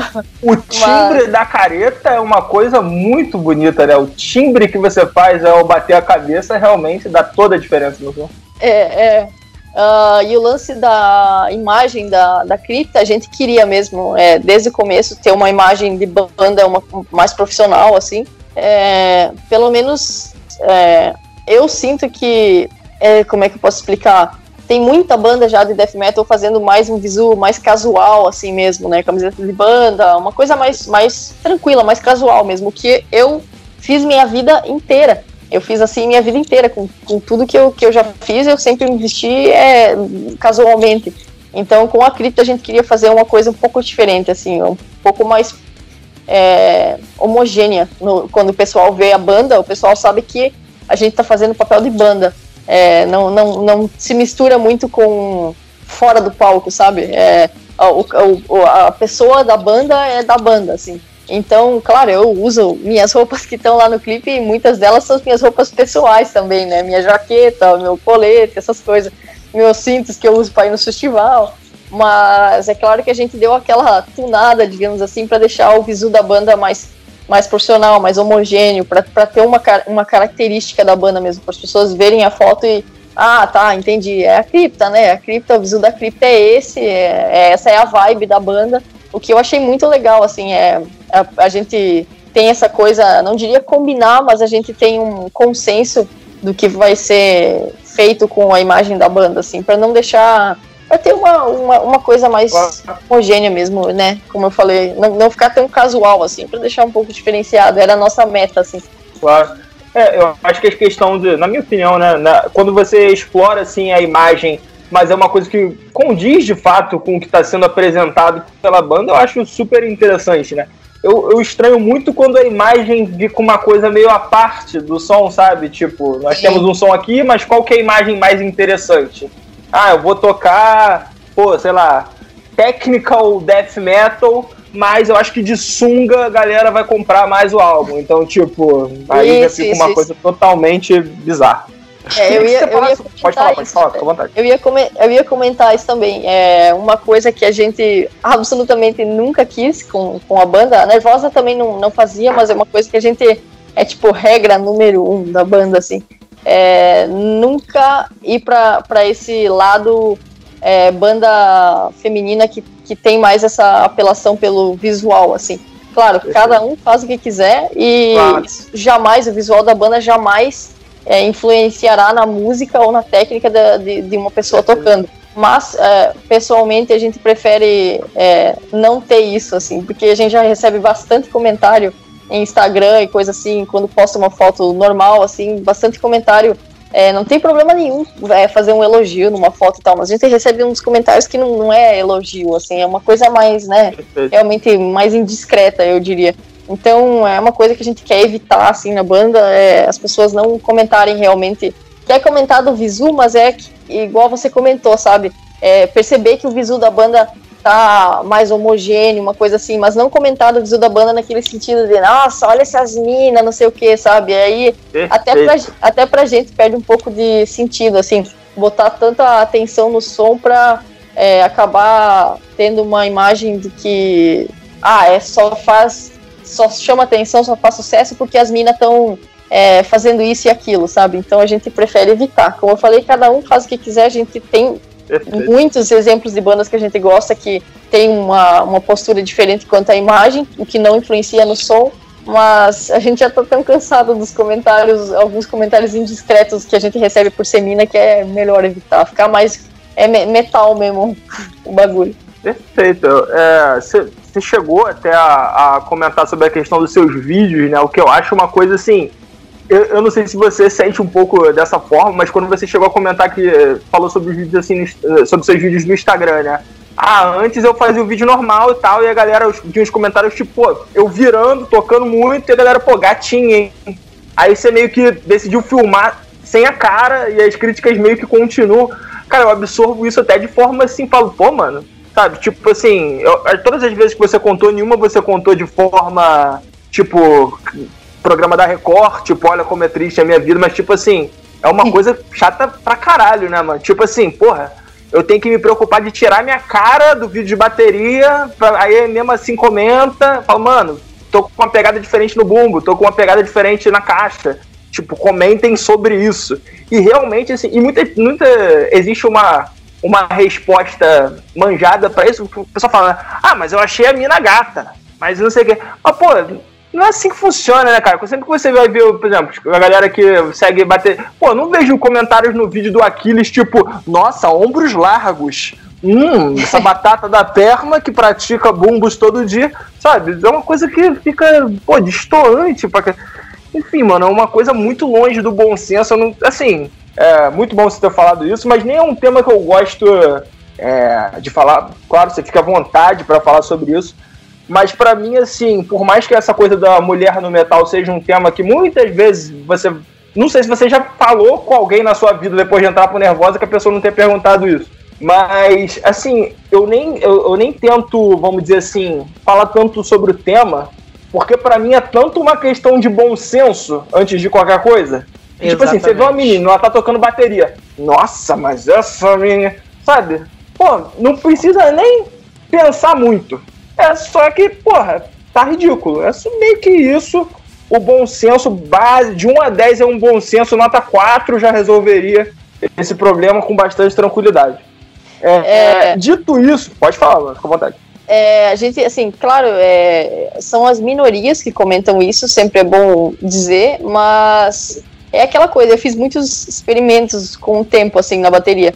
Postar um vídeo de costa, postar um vídeo sem cabeça, postar um vídeo com a cabeça, postar um vídeo não sei o que, não sei o que. Muitos, muitas tentativas, assim, para ver se muda, para ver se é constante ou se vai ter alguma. ou se é o jeito que, que o vídeo tá aparecendo, sei lá, vai ver como é que as pessoas reagem realmente ao conteúdo.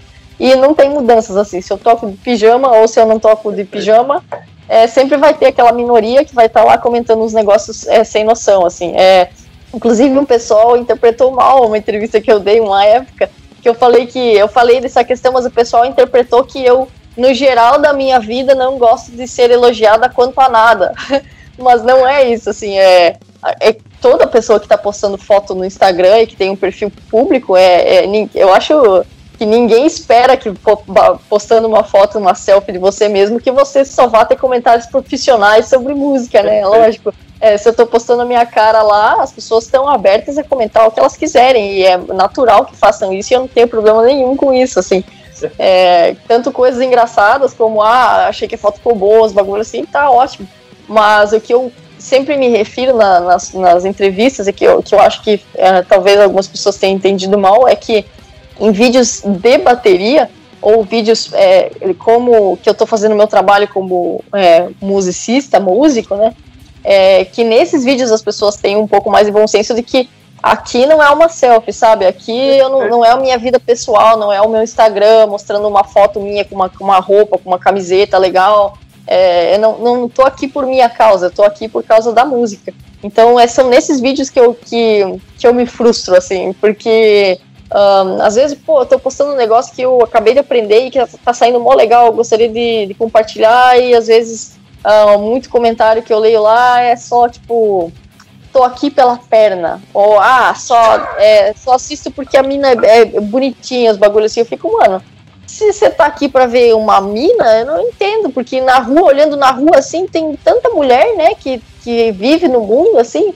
É, é, eu tenho a impressão que pelos comentários que, que a gente recebe, assim, como mina tocando os instrumentos, parece que os caras nunca viram uma mulher antes, assim. Parece que nunca saíram do, quarto, assim, parece que nunca viram a luz do sol, que tem, tipo, mulheres e homens na humanidade, assim.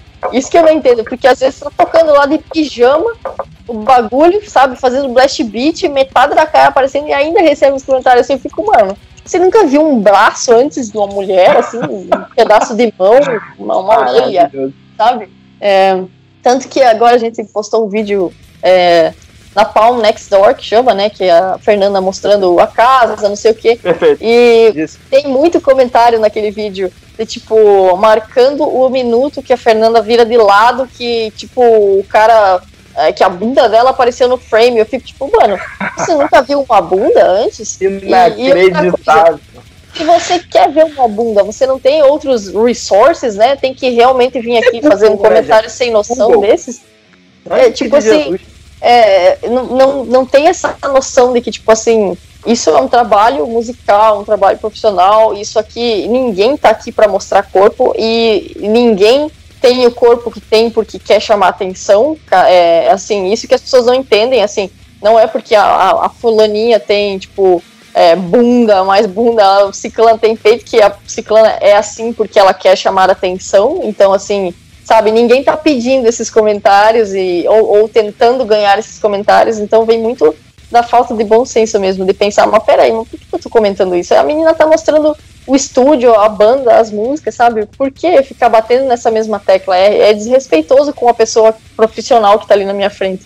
E é o que acontece muito com atletas femininas e coisa assim. De, por exemplo, a pergunta pro cara que joga vôlei é como que foi a partida, qual que foi o maior adversário, qual que, que, que ele usou para não sei o. A pergunta que fazem para a mulher que está jogando vôlei é se como é que tá a vida pessoal, como é que tá o casamento, se ela tá é, flertando com fulano de tal, solteira, que vira. Aquelas coisas assim. É, se, ela, se ela pretende ter filho, então é sempre. Uma, é, eu sinto que com bandas de mulheres é assim também. Se for um vídeo de um cara mostrando o estúdio, não sei o que, os comentários vão ser sobre isso. Se é uma mulher, uh, pelo menos, assim, é, menos da metade dos comentários, pelo menos, vai ter aquela sessão de pessoas comentando sobre, independente quem seja que esteja no vídeo, sobre o corpo da pessoa que está lá É, então, é, é, falta de bom senso mesmo, né? Por que isso, gente? Tipo, vocês nunca viram uma mulher na rua, gente? É tão, sabe? Eu fico impressionado de, de ver isso, assim. Nossa, caralho, que tão, tão impressionado assim, né? Com o corpo. Eu vi tantos corpos na minha vida aqui na rua toda hora. É. É, assim, as pessoas, muita, eu já vi muita gente falando assim, pô, mas aí quando é que eu vou saber? Se eu elogio, não, se não elogia ou elogia. Gente, é a mesma coisa que, pô, eu posto, sei lá, uma foto tocando bateria. Aí alguém chega e comenta assim, pô, qual que é o preço do show? São coisas que você sente que tá um pouquinho fora. Posta foto tocando bateria. Pô, vi que tem um chinelo atrás do teu quarto. Gente, é a mesma coisa, coisa assim. Saber que tá estranho. Teu comentário não pertence ali naquele Não tá momento. casando com aquele negócio. Exato, né? pô, não tá casando. Tudo tem momento. É perfeito, não é o. Não é o é, e aí, uma opinião minha, Luana, acho que até que vai junto o que você falou, mas assim, perfeito. É a interpretação. Você vê uma foto lá, a pessoa tá na praia, sei lá, postou uma foto de sunga. É um cara que tem um corpo bonito, o cara tá solteiro, faz todo sentido eventualmente você chegar e falar, pô, que gato, etc. Beleza, faz, tá fazendo parte de um contexto. Pessoa tá tocando def na bateria, não faz parte do contexto falar que veio pela perna. É uma coisa assim, gente. É, se você já falou com outra pessoa no mundo, você sabe que não faz sentido algum esse tipo de comentário. Claro, é, como você falou, numa, numa selfie, numa foto em que a pessoa está publicando de si mesma, que não tem problema nenhum ela receber comentários é, dos que sejam, mas também, assim, ter a noção de fazer comentários claro. Por exemplo, claro. eu, é, quando que é ruim alguém ser chamado de lindo, de linda, coisa assim. Isso, e ninguém acha ruim isso, né? Isso é um comentário positivo para qualquer pessoa, até porque todo mundo está tentando sempre ter o melhor da sua aparência é, online. Mas é, ter o respeito de não comentar coisas nojentas, sabe? Ou machistas. É esse o problema. As pessoas não entendem a diferenciação entre é, admiração e um comentário positivo e um comentário que tá, é, realmente é um elogio para uma coisa às vezes machista ou nojenta, ou umas coisas que não fazem sentido, assim, tipo, casa comigo, uns bagulho assim, eu fico tipo, não tá Casa comigo. Tudo, tudo bem, eu entendo que é coisa de fã, assim, mas esse, não, esse comentário não é desrespeitoso nem nada, é só, ele é random. mas é, eu sobre, né? é, sobre os comentários realmente com falta de bom senso, que são o problema geral, assim. Perfeito, essa já é também uma outra situação, né? Por exemplo, é, falando com um homem, eu coloco o exemplo de homem, né? Imagino que o cara coloca uma foto de sunga na praia. Pô, ele tá aberto a falar sobre o corpo dele, mas se chega alguém e comenta, pô, que pacotão, você fala, pô, gente, pera aí, calmou, calmou. Exatamente. Calma, calma, dá uma segurada. Então, assim, bem, voltando à questão. Linda, né? Tá linda, Exato. não sei o que, mas é isso e aquilo. Agora, porra, que bundão, ou é, não sei o que, ou vim aqui pra ver as pernas, vim aqui pra ver. Isso, isso aí é, é, nojento mesmo, assim, tipo, não, quem que quer, quem que quer ser tratado como se fosse um pedaço de carne, um objeto, um negócio, né? Então, falta bom senso mesmo. Isso num conceito geral, assim, é uma coisa da sociedade, é claro, mas estando numa banda feminina num meio tão dominado é, por homens, é, claro que a gente tem essa sensação muito exacerbada, porque a gente recebe muito mais comentários, né? Perfeito. E um, um aspecto, eu falei que não queria falar sobre esse tema, você já falou tantas vezes, mas emplacou, foi ótimo, acho que a gente conseguiu falar bem, mas um, um aspecto é, desse tema que eu acho muito interessante e eu não vejo ser tão falado, apesar de já ter visto ser falado, é que, por exemplo, quando eu, quando eu escuto alguém chega e fala, Thales, escuta essa banda aí. Geralmente vem com a seguinte fala: Ah, você gosta de thrash metal, então escuta essa banda aqui que é de thrash metal. Ou, pô, você gosta de death assim assado, então escuta essa banda que é de death assim assado. É, não existe a referência ao fato do gênero dos membros da banda. E o, é, o Nervosa, ou a Nervosa, né? É, quando ela chegou até mim, ela foi chamada de banda de mina né, ou banda que só tem mulher, né? Isso para mim não é algo positivo nem negativo, né? É simplesmente uma forma de você de denominar a banda. Eu tenho certeza que muitas pessoas começaram a escutar Nervosa porque escutaram falar da banda como uma banda de mina. Talvez se você apresentasse o Nervosa como uma banda de thrash metal, talvez a pessoa não fosse escutar. Mas no meu caso, por exemplo, e apenas o meu caso, né, não é certo nem errado. Se Nervosa fosse apresentado para mim da seguinte forma: porra, tem uma banda de trash foda rolando no Brasil. E a banda tá assinando com gravadora de fora e o caralho tá crescendo, tem que ouvir.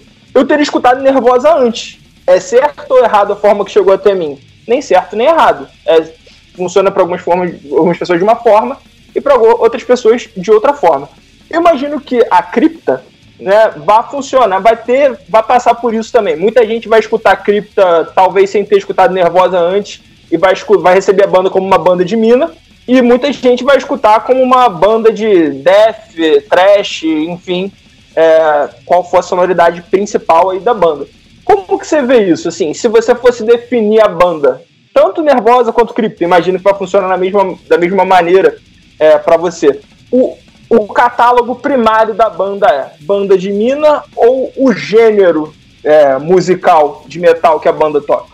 É, com certeza o gênero musical, tanto que a, a cripta a gente não vê muito. É claro que em certas ocasiões, em muitas entrevistas e muitas divulgações que tem da banda, a pessoa mesmo que está divulgando ou isso e aquilo coloca all female death metal ou coisa assim.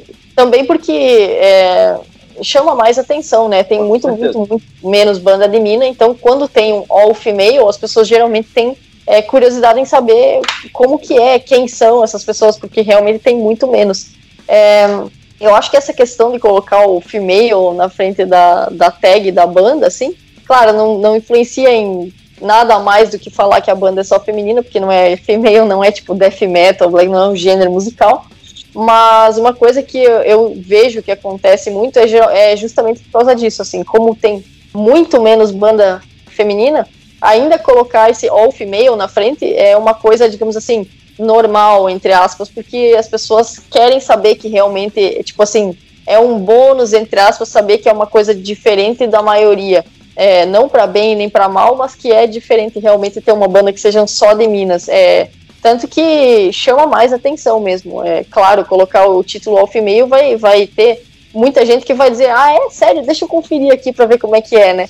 Mas é, eu acho que se no futuro tivessem igual, partes iguais, assim, tantas bandas de mina tocando quanto de, de homens, ou bandas mistas, assim, né? é, eu acho que esse, esse off meio desapareceria naturalmente, assim, é, não, porque não faria sentido aí ter o off meio, sendo que tem muita banda com mina dentro, ou tem muita banda de mina no geral, assim, não vai ser mais uma coisa especial que ou diferenciada. Não vai haver diferença entre as coisas, então. Isso, é, então não tem para que ter tag, mas é. hoje em dia eu acho que como realmente é uma coisa muito menor, tanto que de thrash metal, por exemplo, a gente conta tantas bandas clássicas no Brasil, né? Tantas bandas grandes de metal ou que ou bandas que estão é, ascendendo no metal, bandas que têm mais notoriedade no metal, mas banda feminina de notoriedade no metal aqui só tem a Nervosa, assim. Então, é, até tem, tem outras bandas, é claro, mas digo, banda que, que foi pro exterior e que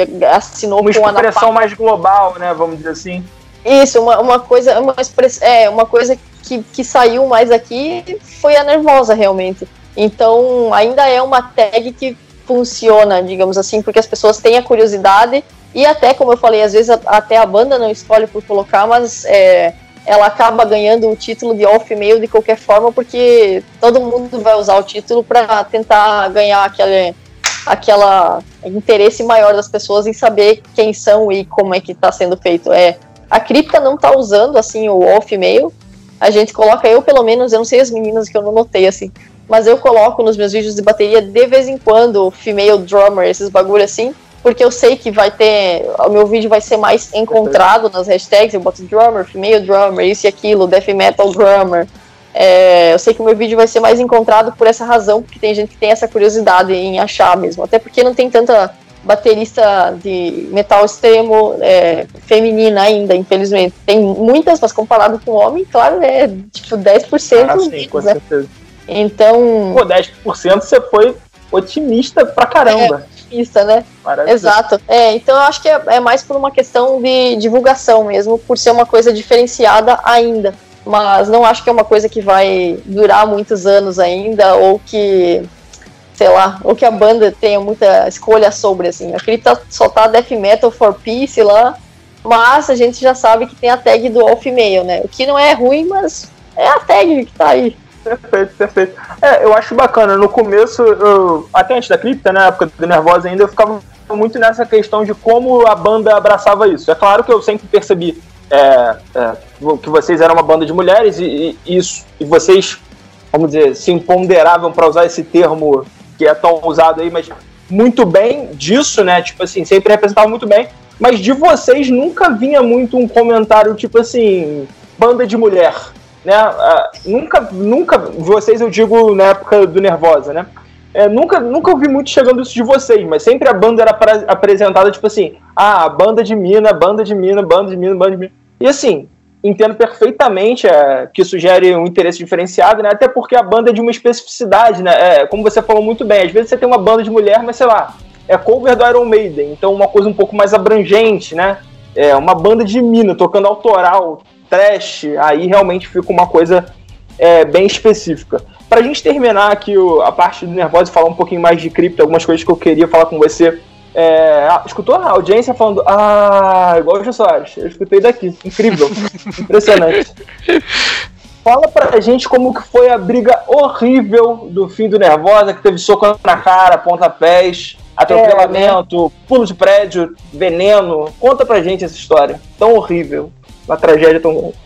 É, conforme a internet aí, as especulações e teorias do porquê do final da banda, aparentemente a gente é, se esfaqueou, né? Teve puxa-cabelo, essas coisas assim.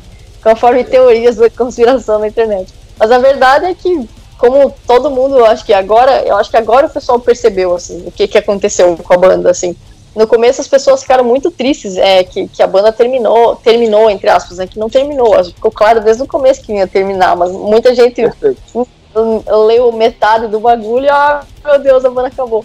Mas eu acho que as pessoas entenderam o que a gente explicou na época, publicamente agora, que o que a gente explicou e continua falando é a banda acabou por um desgaste natural, assim, a gente já não tinha mais a mesma perspectiva de, de, compor, de como compor, é, ideias às vezes parecidas, então não tem por que ficar batendo numa tecla que nem um relacionamento que não houve briga, não houve problema nenhum, mas realmente se desgasta, digamos assim, o interesse natural ele se perde com o tempo, assim. E foi o que aconteceu. Então, a gente podia estar até aí, até hoje, junta, fazendo disco, e tipo, mas e aí, sabe? Até que ponto que isso ia ser legal pra gente e pro público? Porque as coisas iam começar a se repetir, porque a gente já não estava mais na mesma vibe de compor junto, é, ia ser desgastante para nós, continuar fazendo uma coisa que, assim, por, pelo ofício de fazer e não pela, pelo gosto de estar tá tocando. As pessoas iam acabar não tendo isso com o tempo, assim, eu acho que até perduraria por um tempo, mas com o tempo as pessoas iam notar que já ia ficar repetitivo, assim. Então a gente decidiu dar um fim e eu e a Fernanda, a gente já tinha um projeto que acabou virando nossa banda principal por conta da, da Nervosa ter terminado. A gente, bom, já que já tem uma ideia de um projeto, então vamos tocar esse projeto aí, né? E agora que a Cripta tá, uh, lança, lançou um teaser e que tem alguns vídeos e que as pessoas estão vendo que a gente vai lançar realmente algo, e que a Nervosa já lançou e que todo mundo já, já aprovou e já gostou dessa formação nova, as pessoas estão entendendo que foi ótimo para todo mundo Assim, para quem tá ouvindo, vai ter duas bandas de gêneros diferentes que vão dar aí o máximo que, que, que podem de, de, si mesmas, porque gente, todas nós estamos com gosto de compor novamente, estamos com essa empolgação de, de, de, começar de novo, né? As duas bandas. É, e pra gente nas bandas vai ser ótimo, porque a gente realmente estamos todo mundo com essa empolgação e pessoas novas foram apresentadas dos dois lados para a cena aí vai enriquecer muito mais essa, essa cena da, da do all female, né? Como a gente estava conversando, tem, tem mais bandas agora, mais minas tocando, então aí de, já um ponto a mais para tipo mais bandas de mina aparecerem e se tornar uma coisa mais natural realmente. É, propostas diferentes. Agora o pessoal, eu vi muito comentário de no começo fiquei triste, mas agora notei que vai ser bom pros dois lados. Então... Agora passou, agora passou. Passou, é, superei, passou. superei, superei. É, então o pessoal entendeu que não foi briga de faca nem nada e que foi bom realmente. Agora dá, dá pra ver que foi uma coisa boa. Na época eu entendo que as pessoas ficaram tristes porque realmente é, não parecia que ia ter perspectiva nenhuma, né, depois disso. Mas aí estamos aí as perspectivas novas, não é mesmo? É isso. Para tristeza da nossa audiência de saber que não teve briga, agora a gente vai caminhar para falar um pouquinho de cripta.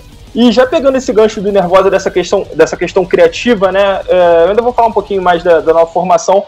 É, mas como que é a interação entre vocês uh, na cripta agora, né? Vocês, é, todo mundo, eu não me refiro nem na, na parte de, compos, de composição desse disco, mas todo mundo é da mesma vibe na hora de escrever? Ou nessa, nessa banda também existe uma pessoa que, ah, não, eu sou mais do death, eu sou mais do trash, eu sou mais do black, eu sou mais do heavy metal? Como que é a interação entre vocês, assim? Uh, todos nós temos a mesma, a mesmo, digamos assim, o nosso gênero uh, é principal e favorito pelo menos é, agora, assim, para todo mundo, é death metal. Isso com certeza para mim sempre foi meu gênero favorito da, da vida, death metal. Mas a única coisa que eu poderia dizer que é diferente entre nós na hora de compor e, e de influências é que cada uma prefere um tipo de death metal diferente, assim. É mais podre, se ele é mais slam death, se vai ser mais podre é maravilhoso. Death metal, é se vai ser uma coisa mais é, sueca, se vai ser um death metal americanizado, se vai ser um death metal é, mais produzido, por, por sentido que tem muito mais melodia. Então, realmente, a gente tem bastante variação nisso na banda.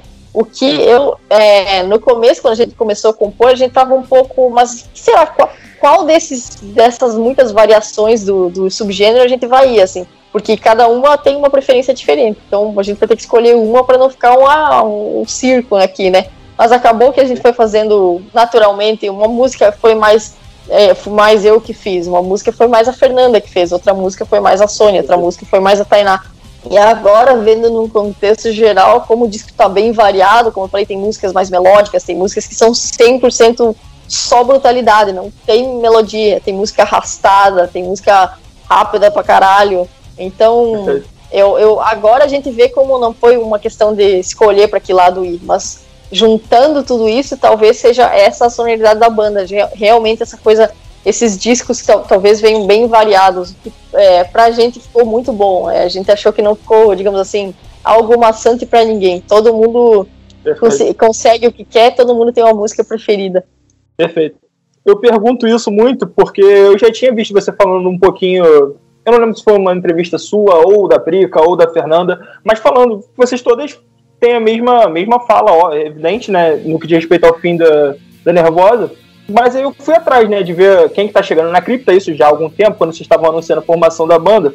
E eu fui no, eu fui no, no Instagram, no YouTube, né, da, da Sônia, e da Tainá. E a senhora tá, tem um YouTube repleto de, de covers, tipo assim, do Motley Crue. Eu posso estar me equivocando Sim. na banda, mas tipo, dessa vibe. Eu falei, isso aí vai dar problema. Isso aí.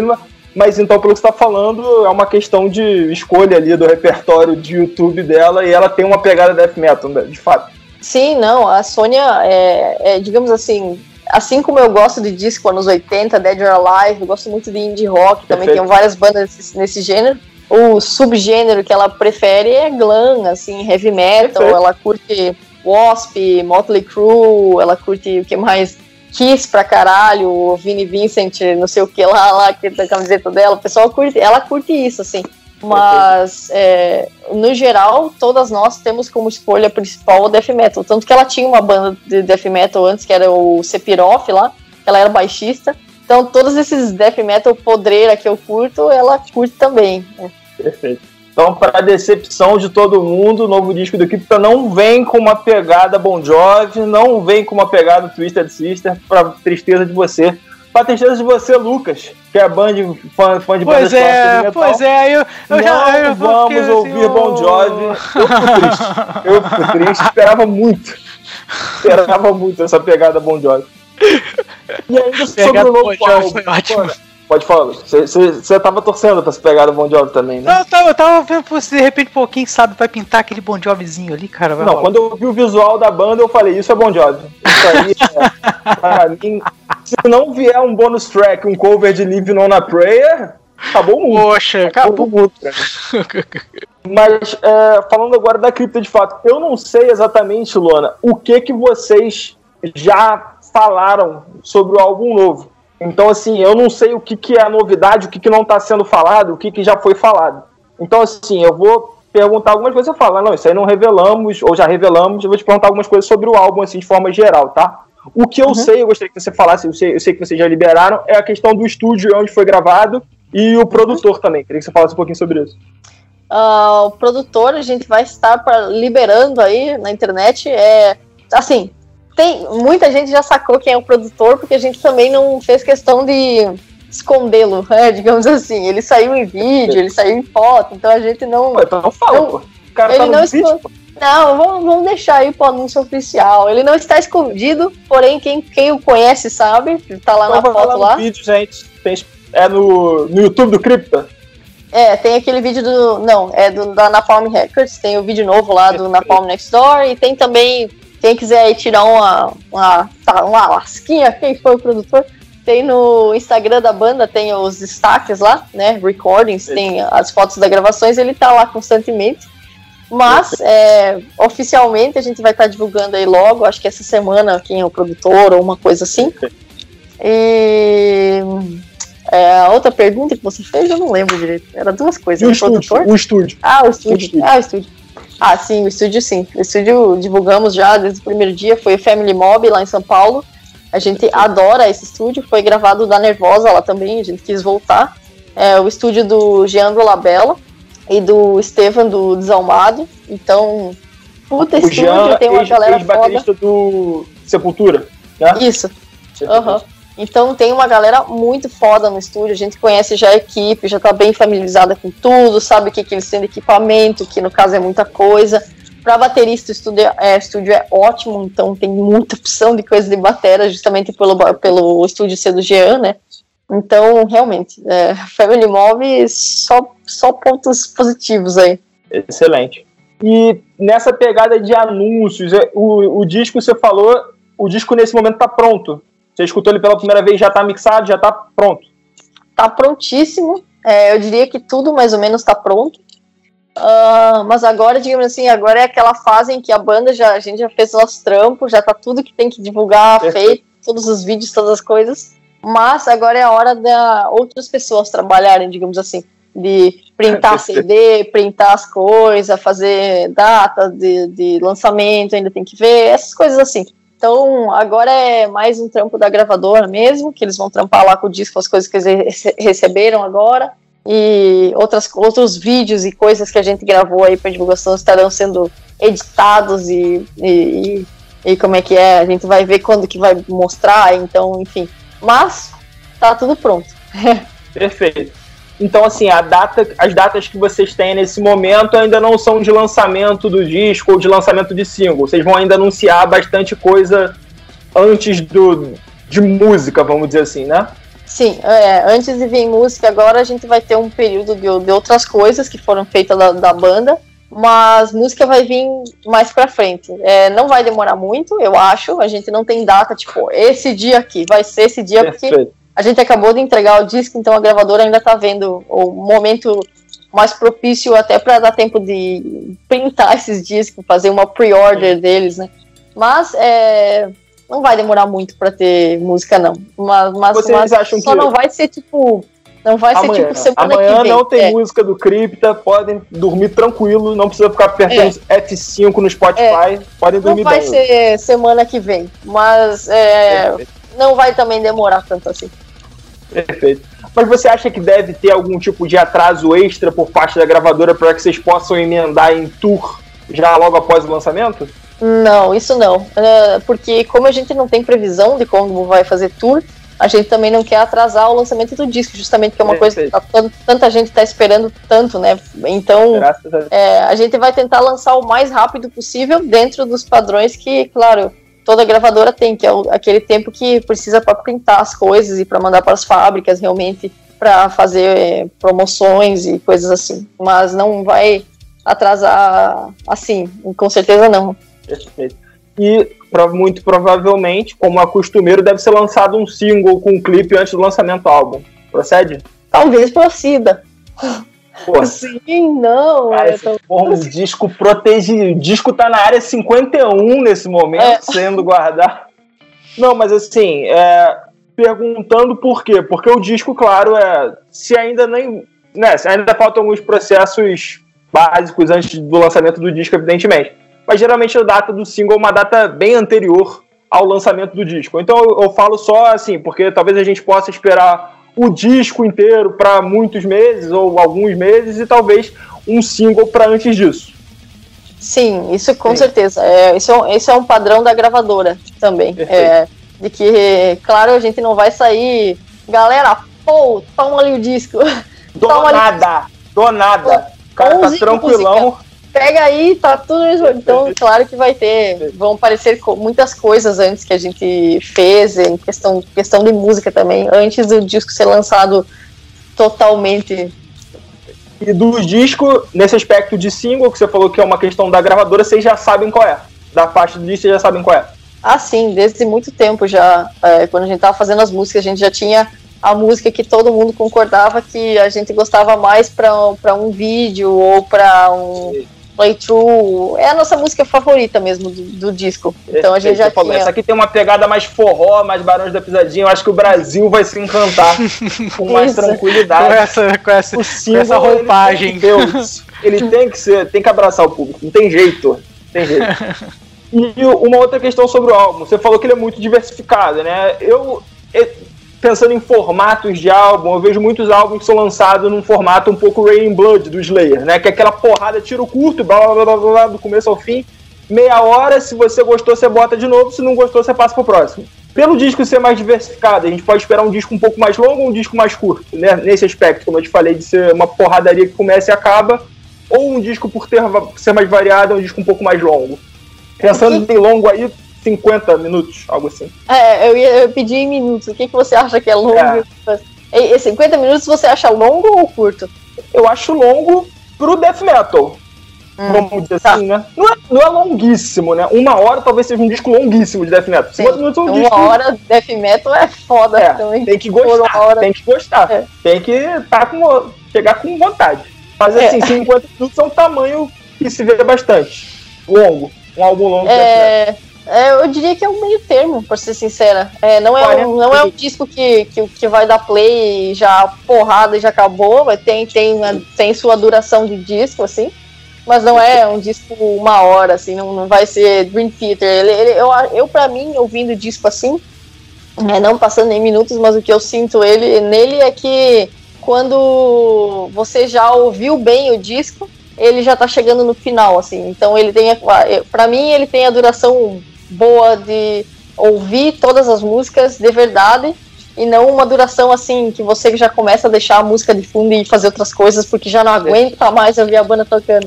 Eu acho que ele tem uma duração boa para não ser esse tipo de disco. Ele com certeza termina antes de você perder o interesse nele. Mas também não termina tão logo assim que você fica chateado que, porra, esperei e só lançou isso. Então ele tem. lançar um EP. Essas meninas estão de sacanagem. É, exato. Perfeito. Perfeito. Então a gente pode esperar uma coisa na casa dos 40 minutos, algo nesse, nesse aspecto aí. Acho que por aí. Eu te confesso que eu vou ter que contar também os minutos. Mas eu acho que deve ser por aí. Perfeito. E questão de número de faixas ou tamanho de faixas, né? Já pensando pelo tamanho do álbum, as faixas são mais longas, são mais curtas, são muitas, são poucas. É, quantas faixas tem, eu sei, obviamente, mas também deixamos na secretidade, secretidade. Mas é, as músicas, é, durações boas. mesma coisa do disco, mesma coisa do disco. Não vai ser, não vai ter Dream Theater, nem You Song Punk, nem prog. É, não. É, nem punk, nem prog. Bom. Eu tô notando um tom meio Nelson Rubens no, no Thales hoje, cara. Ele tá bem Nelson eu tô, Rubens eu quero, hoje. Eu tá... quero puro. Eu quero, eu quero clickbait. Pelo amor de Deus. tá bom, né? A gente é, teve um tempo longo, assim, né? Desde que você falou as últimas vezes, então na, agora já é um pouco mais natural falar sobre esse disco. Claro que tem coisas que a banda anunciou oficialmente, é, mas só pra galera também saber, né? Aí já falando com o público aqui que veio querendo saber do, do Crypto especificamente, que a galera realmente, como você falou, né? Pela, pela situação como foi, né? A, a, o anúncio da banda foi muito anterior ao lançamento do, do disco, né? Por questões de circunstância. Mas então realmente a galera ficou numa, mano, não vem nada, não vem um riff, não vem um. Aqui, ó, não vem uma botinha. um acalanto pra esse público tão sedento. Eu tô tentando oferecer isso pra galera.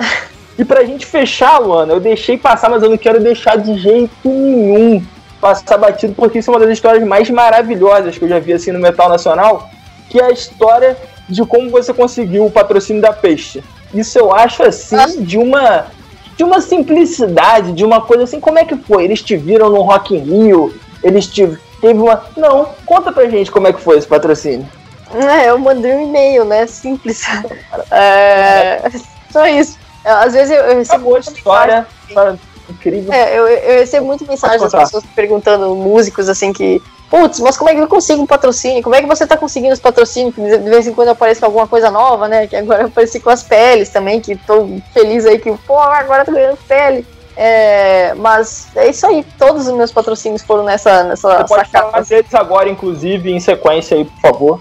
É, todos foram assim, é, é, fora as peles, que realmente entraram em contato comigo por causa da live do Aquiles lá, que, que eu acho que eu citei que eu não tinha pele, aí opa, antes de pele aí. Maravilhoso.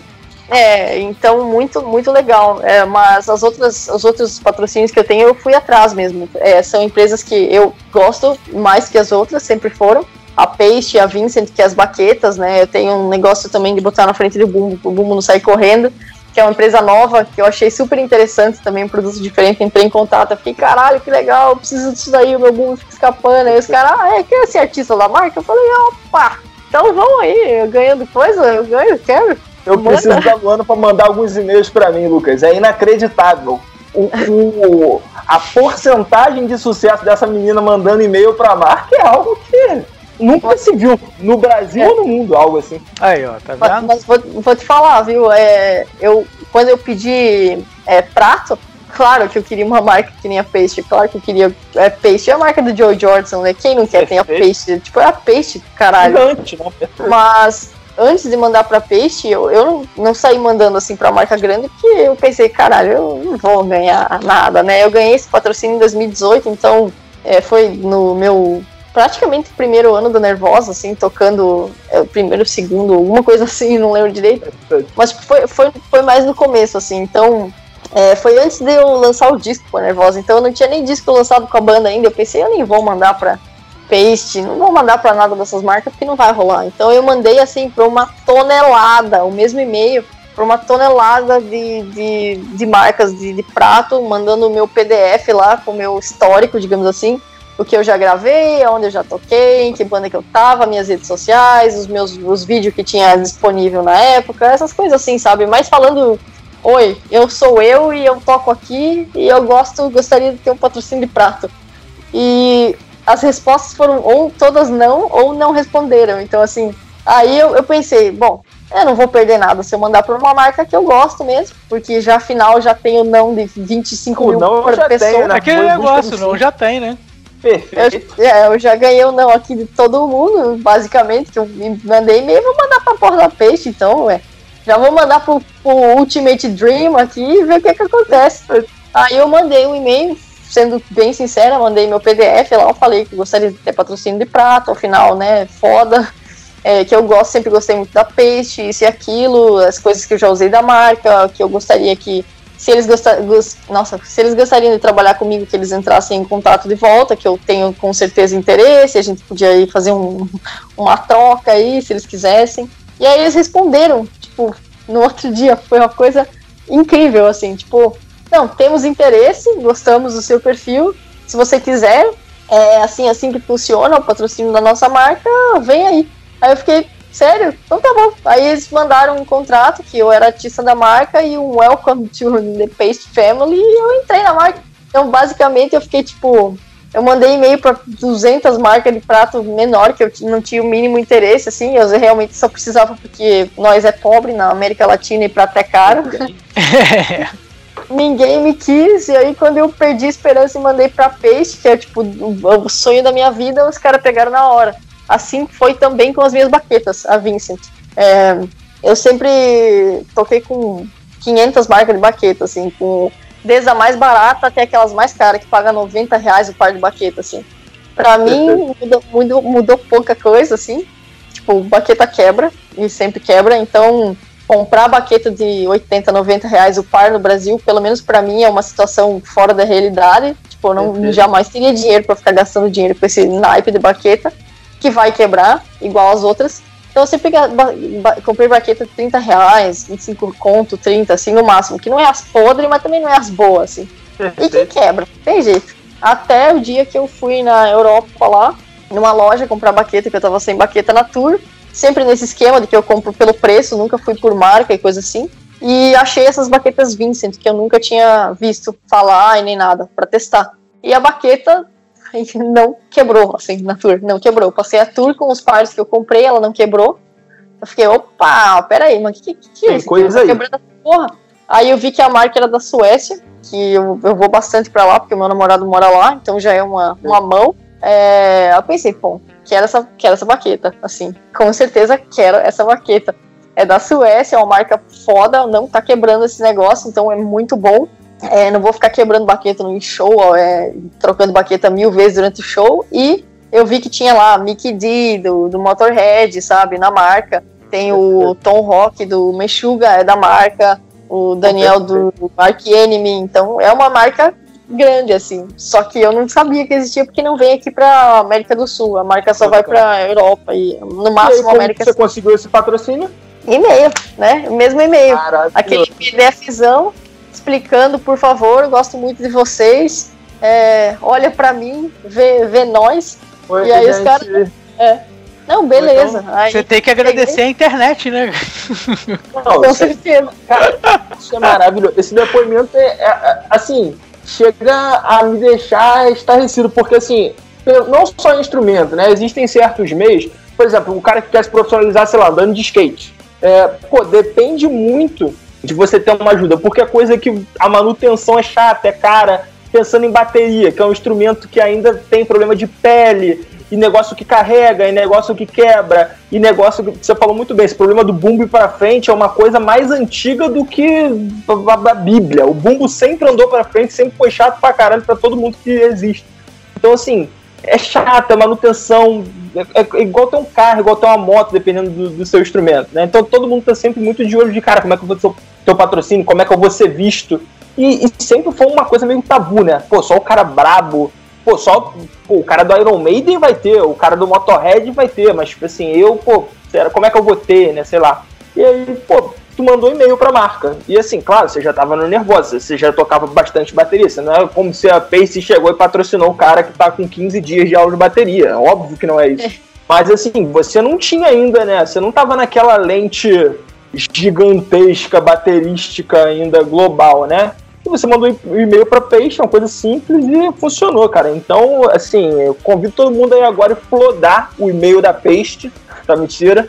Mentira, mas assim, é algo que de repente é uma coisa na simplicidade você consegue um patrocínio. Então você que já tá num nível bacana, cara, eu acho super interessante. A Luana pode falar se eu tô falando besteira ou não, é super interessante chegar e falar. Ainda mais, me parece que você chegou com muita sinceridade, né? Tipo assim, eu gosto da marca eu já uso a parada, eu acho o som bom, então, tipo assim, pô, faria sentido. Eu ia vestir a camisa da marca de fato com o maior prazer, né? É, isso aí, é, eu recebo muita mensagem de tipo, qual que é o truque, ou quais são os contatos, ou me manda um e-mail aí particular de alguém da marca pra eu mandar, mas não é assim, não é, tipo, os patrocínios que eu consegui, eu não consegui com e-mail é, particular, ou com nenhuma vantagem, ou com nenhum ah, nada realmente. Foi fui eu procurando o meu patrocínio e eu não tinha disco lançado, nada. É, vai muito da marca é, olhar para você e ver alguma coisa que eles querem no, também a troca, né? Porque É uma troca, né, na divulgação. É, eu divulgo a marca como a marca me divulga também. É bom ter uma marca comigo que eu gosto. Mas é, vai muito disso mesmo. É, não tem nada de místico ou de truque assim que tem que aprender. É mais é, tentar e se a marca gosta, ela vai falar com você. Se ela não responder, você já sabe que é um não. E é isso aí. Perfeito. Então é isso, galera. Vamos nos encaminhando agora para o fim. Vou me despedindo primeiro, depois deixa a Luana falar as palavras, o Lucas encerra pra gente. Então, achei a conversa incrível. A gente até Eu só queria fazer caramba, uma né? perguntinha Fala, pra ela só. Só Fala, uma perguntinha só. Como o, o, o, esse podcast ele é oriundo de um outro podcast, que é o Audio Hero, né? Esse Audio Hero ele pertence a uma página que é a Super Hero Brasil, tá? Depois eu vou fazer o jabazinho ali, legalzinho. Perfeito. Porém, é o seguinte, eu queria saber se você curte alguma coisa, né, dessa cultura geek, nerd, pop, se você curte alguma coisa assim. Ligado ou se não, né? De repente. Olha não... o recorte, alô, edição! olha o recorte. Ainda bem que o editor já tá, já tá na conversa, né? É, se o, editor, se o editor não gosta de metal e já dormiu essa altura ouvindo o podcast, ele não vai pegar esse recorte. Mas se ele tá acordado, por favor, editor, acho que é um bom recorte para divulgar o podcast. Vai lá, Luana. É, vou te falar, eu sou 100% ignorante com bagulho de. de Caralho, cancela o recorte, edição! Cancela o recorte! Cancela o recorte! Cancela o recorte! Voltou! É, sei, nossa, eu sei pouquíssima coisa, coisa assim. Tanto que eu praticamente eu assisto muito pouco filme, assim. Tanto que hoje eu postei lá assistir os filmes agora que eu tô em casa, porque realmente eu sou uma pessoa que puto, é, vejo pouco filme, pouca série, pouca TV. É, não sei muito, assim, não sou muito por dentro do que tá acontecendo, pra ser sincera. Eu estou até bem ignorante, parece aquelas pessoas de meia idade que não tem a menor ideia. não, você tem a sua dedicação, você tem o seu, o seu, seu meio, entendeu? Não tem. Não é nenhum problema. Na verdade, é até bem, bem legal, entendeu? Porque Eu você. só de abrir um bloco aqui de 20 minutos pra gente falar sobre Carol com K, mas assim, nenhum problema. Nossa! Brincadeira, brincadeira. Mas é isso. Luana, então, eu achei muito engraçado, até falando sobre isso, que o Aquiles, na entrevista com o Aquiles, ele pergunta, né? Fala aí um disco e um filme. E aí você não falou o filme. Eu achei isso maravilhoso. Eu falei, cara, não tem um filme. Não vejo filme, sei lá. Me falaram que tem um negócio chamado filme. Titanic, mas. Nossa, esse filme 4, meu Deus. Eu assisti filme três anos Caguei. atrás, eu não lembro o que, que eu já vi. É... Caguei. Moleque, é maravilhoso. Confesso que agora eu tô, tô, assistindo um pouco mais no meu tempo livre, mas é, quando me perguntam um filme, eu sempre fico 100% tipo, mano, eu não tenho a menor ideia. É, eu vou falar sempre que você saiba. Perfeito. E mesmo que você saiba, escolher um filme é muito difícil. Tipo assim, se me perguntasse, eu escolher um escroto, porque os que, eu, os que eu acho bons estão meio que empatados em primeiro, eu ia falar, tipo, a Guerra dos Mundos. Porque tem alien, explosão. Eu falo um negócio assim, entendeu?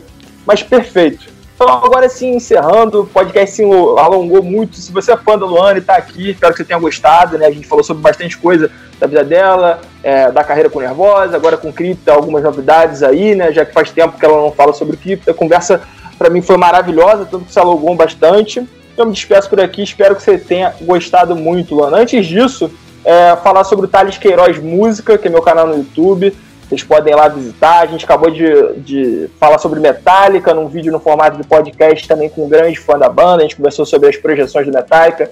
Vem muita coisa legal do metal, vem vídeo falando sobre o coloreiro no Megadeth, vem coisa esse ano tem lançamento do Êxodo, enfim. Se você está vindo aqui pelo metal, esse ano vai ter muita coisa legal lá, uma, uma porrada de lançamento é, que foi atrasado de 2020, né? Então 2020 vai ser um ano cheio de lançamentos. E com essa deixa, eu deixo aqui para a Luana se despedir, falar o que achou da conversa, dessa galera que está aqui por você e a galera também que está te conhecendo hoje. Pô, o que eu posso falar? Valeu pelo convite aí, valeu pela galera que vai ficar assistindo, assistindo não, né? Ouvindo, é um podcast, né? Lá vem a minha personalidade de meia idade aqui. É, valeu aí pela galera que vai ficar ouvindo, pô, a gente falar aí de metal é, por, sei lá, uma hora, duas horas aí de metal, que para mim é a única coisa que eu sei falar, então eu posso me estender por dias é, falando de metal. Valeu aí pela paciência de quem ouviu aí. E, de novo, obrigado pelo convite. É, é, não faço muitos podcasts, é, não porque não quero, mas realmente eu, eu, acho que é uma plataforma que eu, sei lá, fiz menos, aconteceu menos. Então, Perfeito. legal fazer um podcast. É isso, que bom que você gostou. Lucas, encerre pra gente essa maravilhosa conversa, por favor. Bom, em primeiro lugar, agradecer, Luana. Muito obrigado, tá? Por você ter cedido seu tempo, né? E todo esse seu talento, né? Que eu sei que, que, que é maravilhoso, né?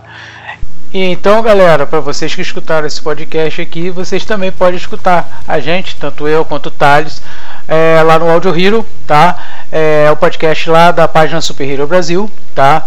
É, nós temos também a página né, que é www.superherobrasil.com.br, né? Lá você, além de tudo, vai encontrar o podcast Audio Hero, que é um podcast mais voltado aí, né, para o cenário né, geek, pop, nerd aí, com quadrinhos, filmes, né, etc. e tudo.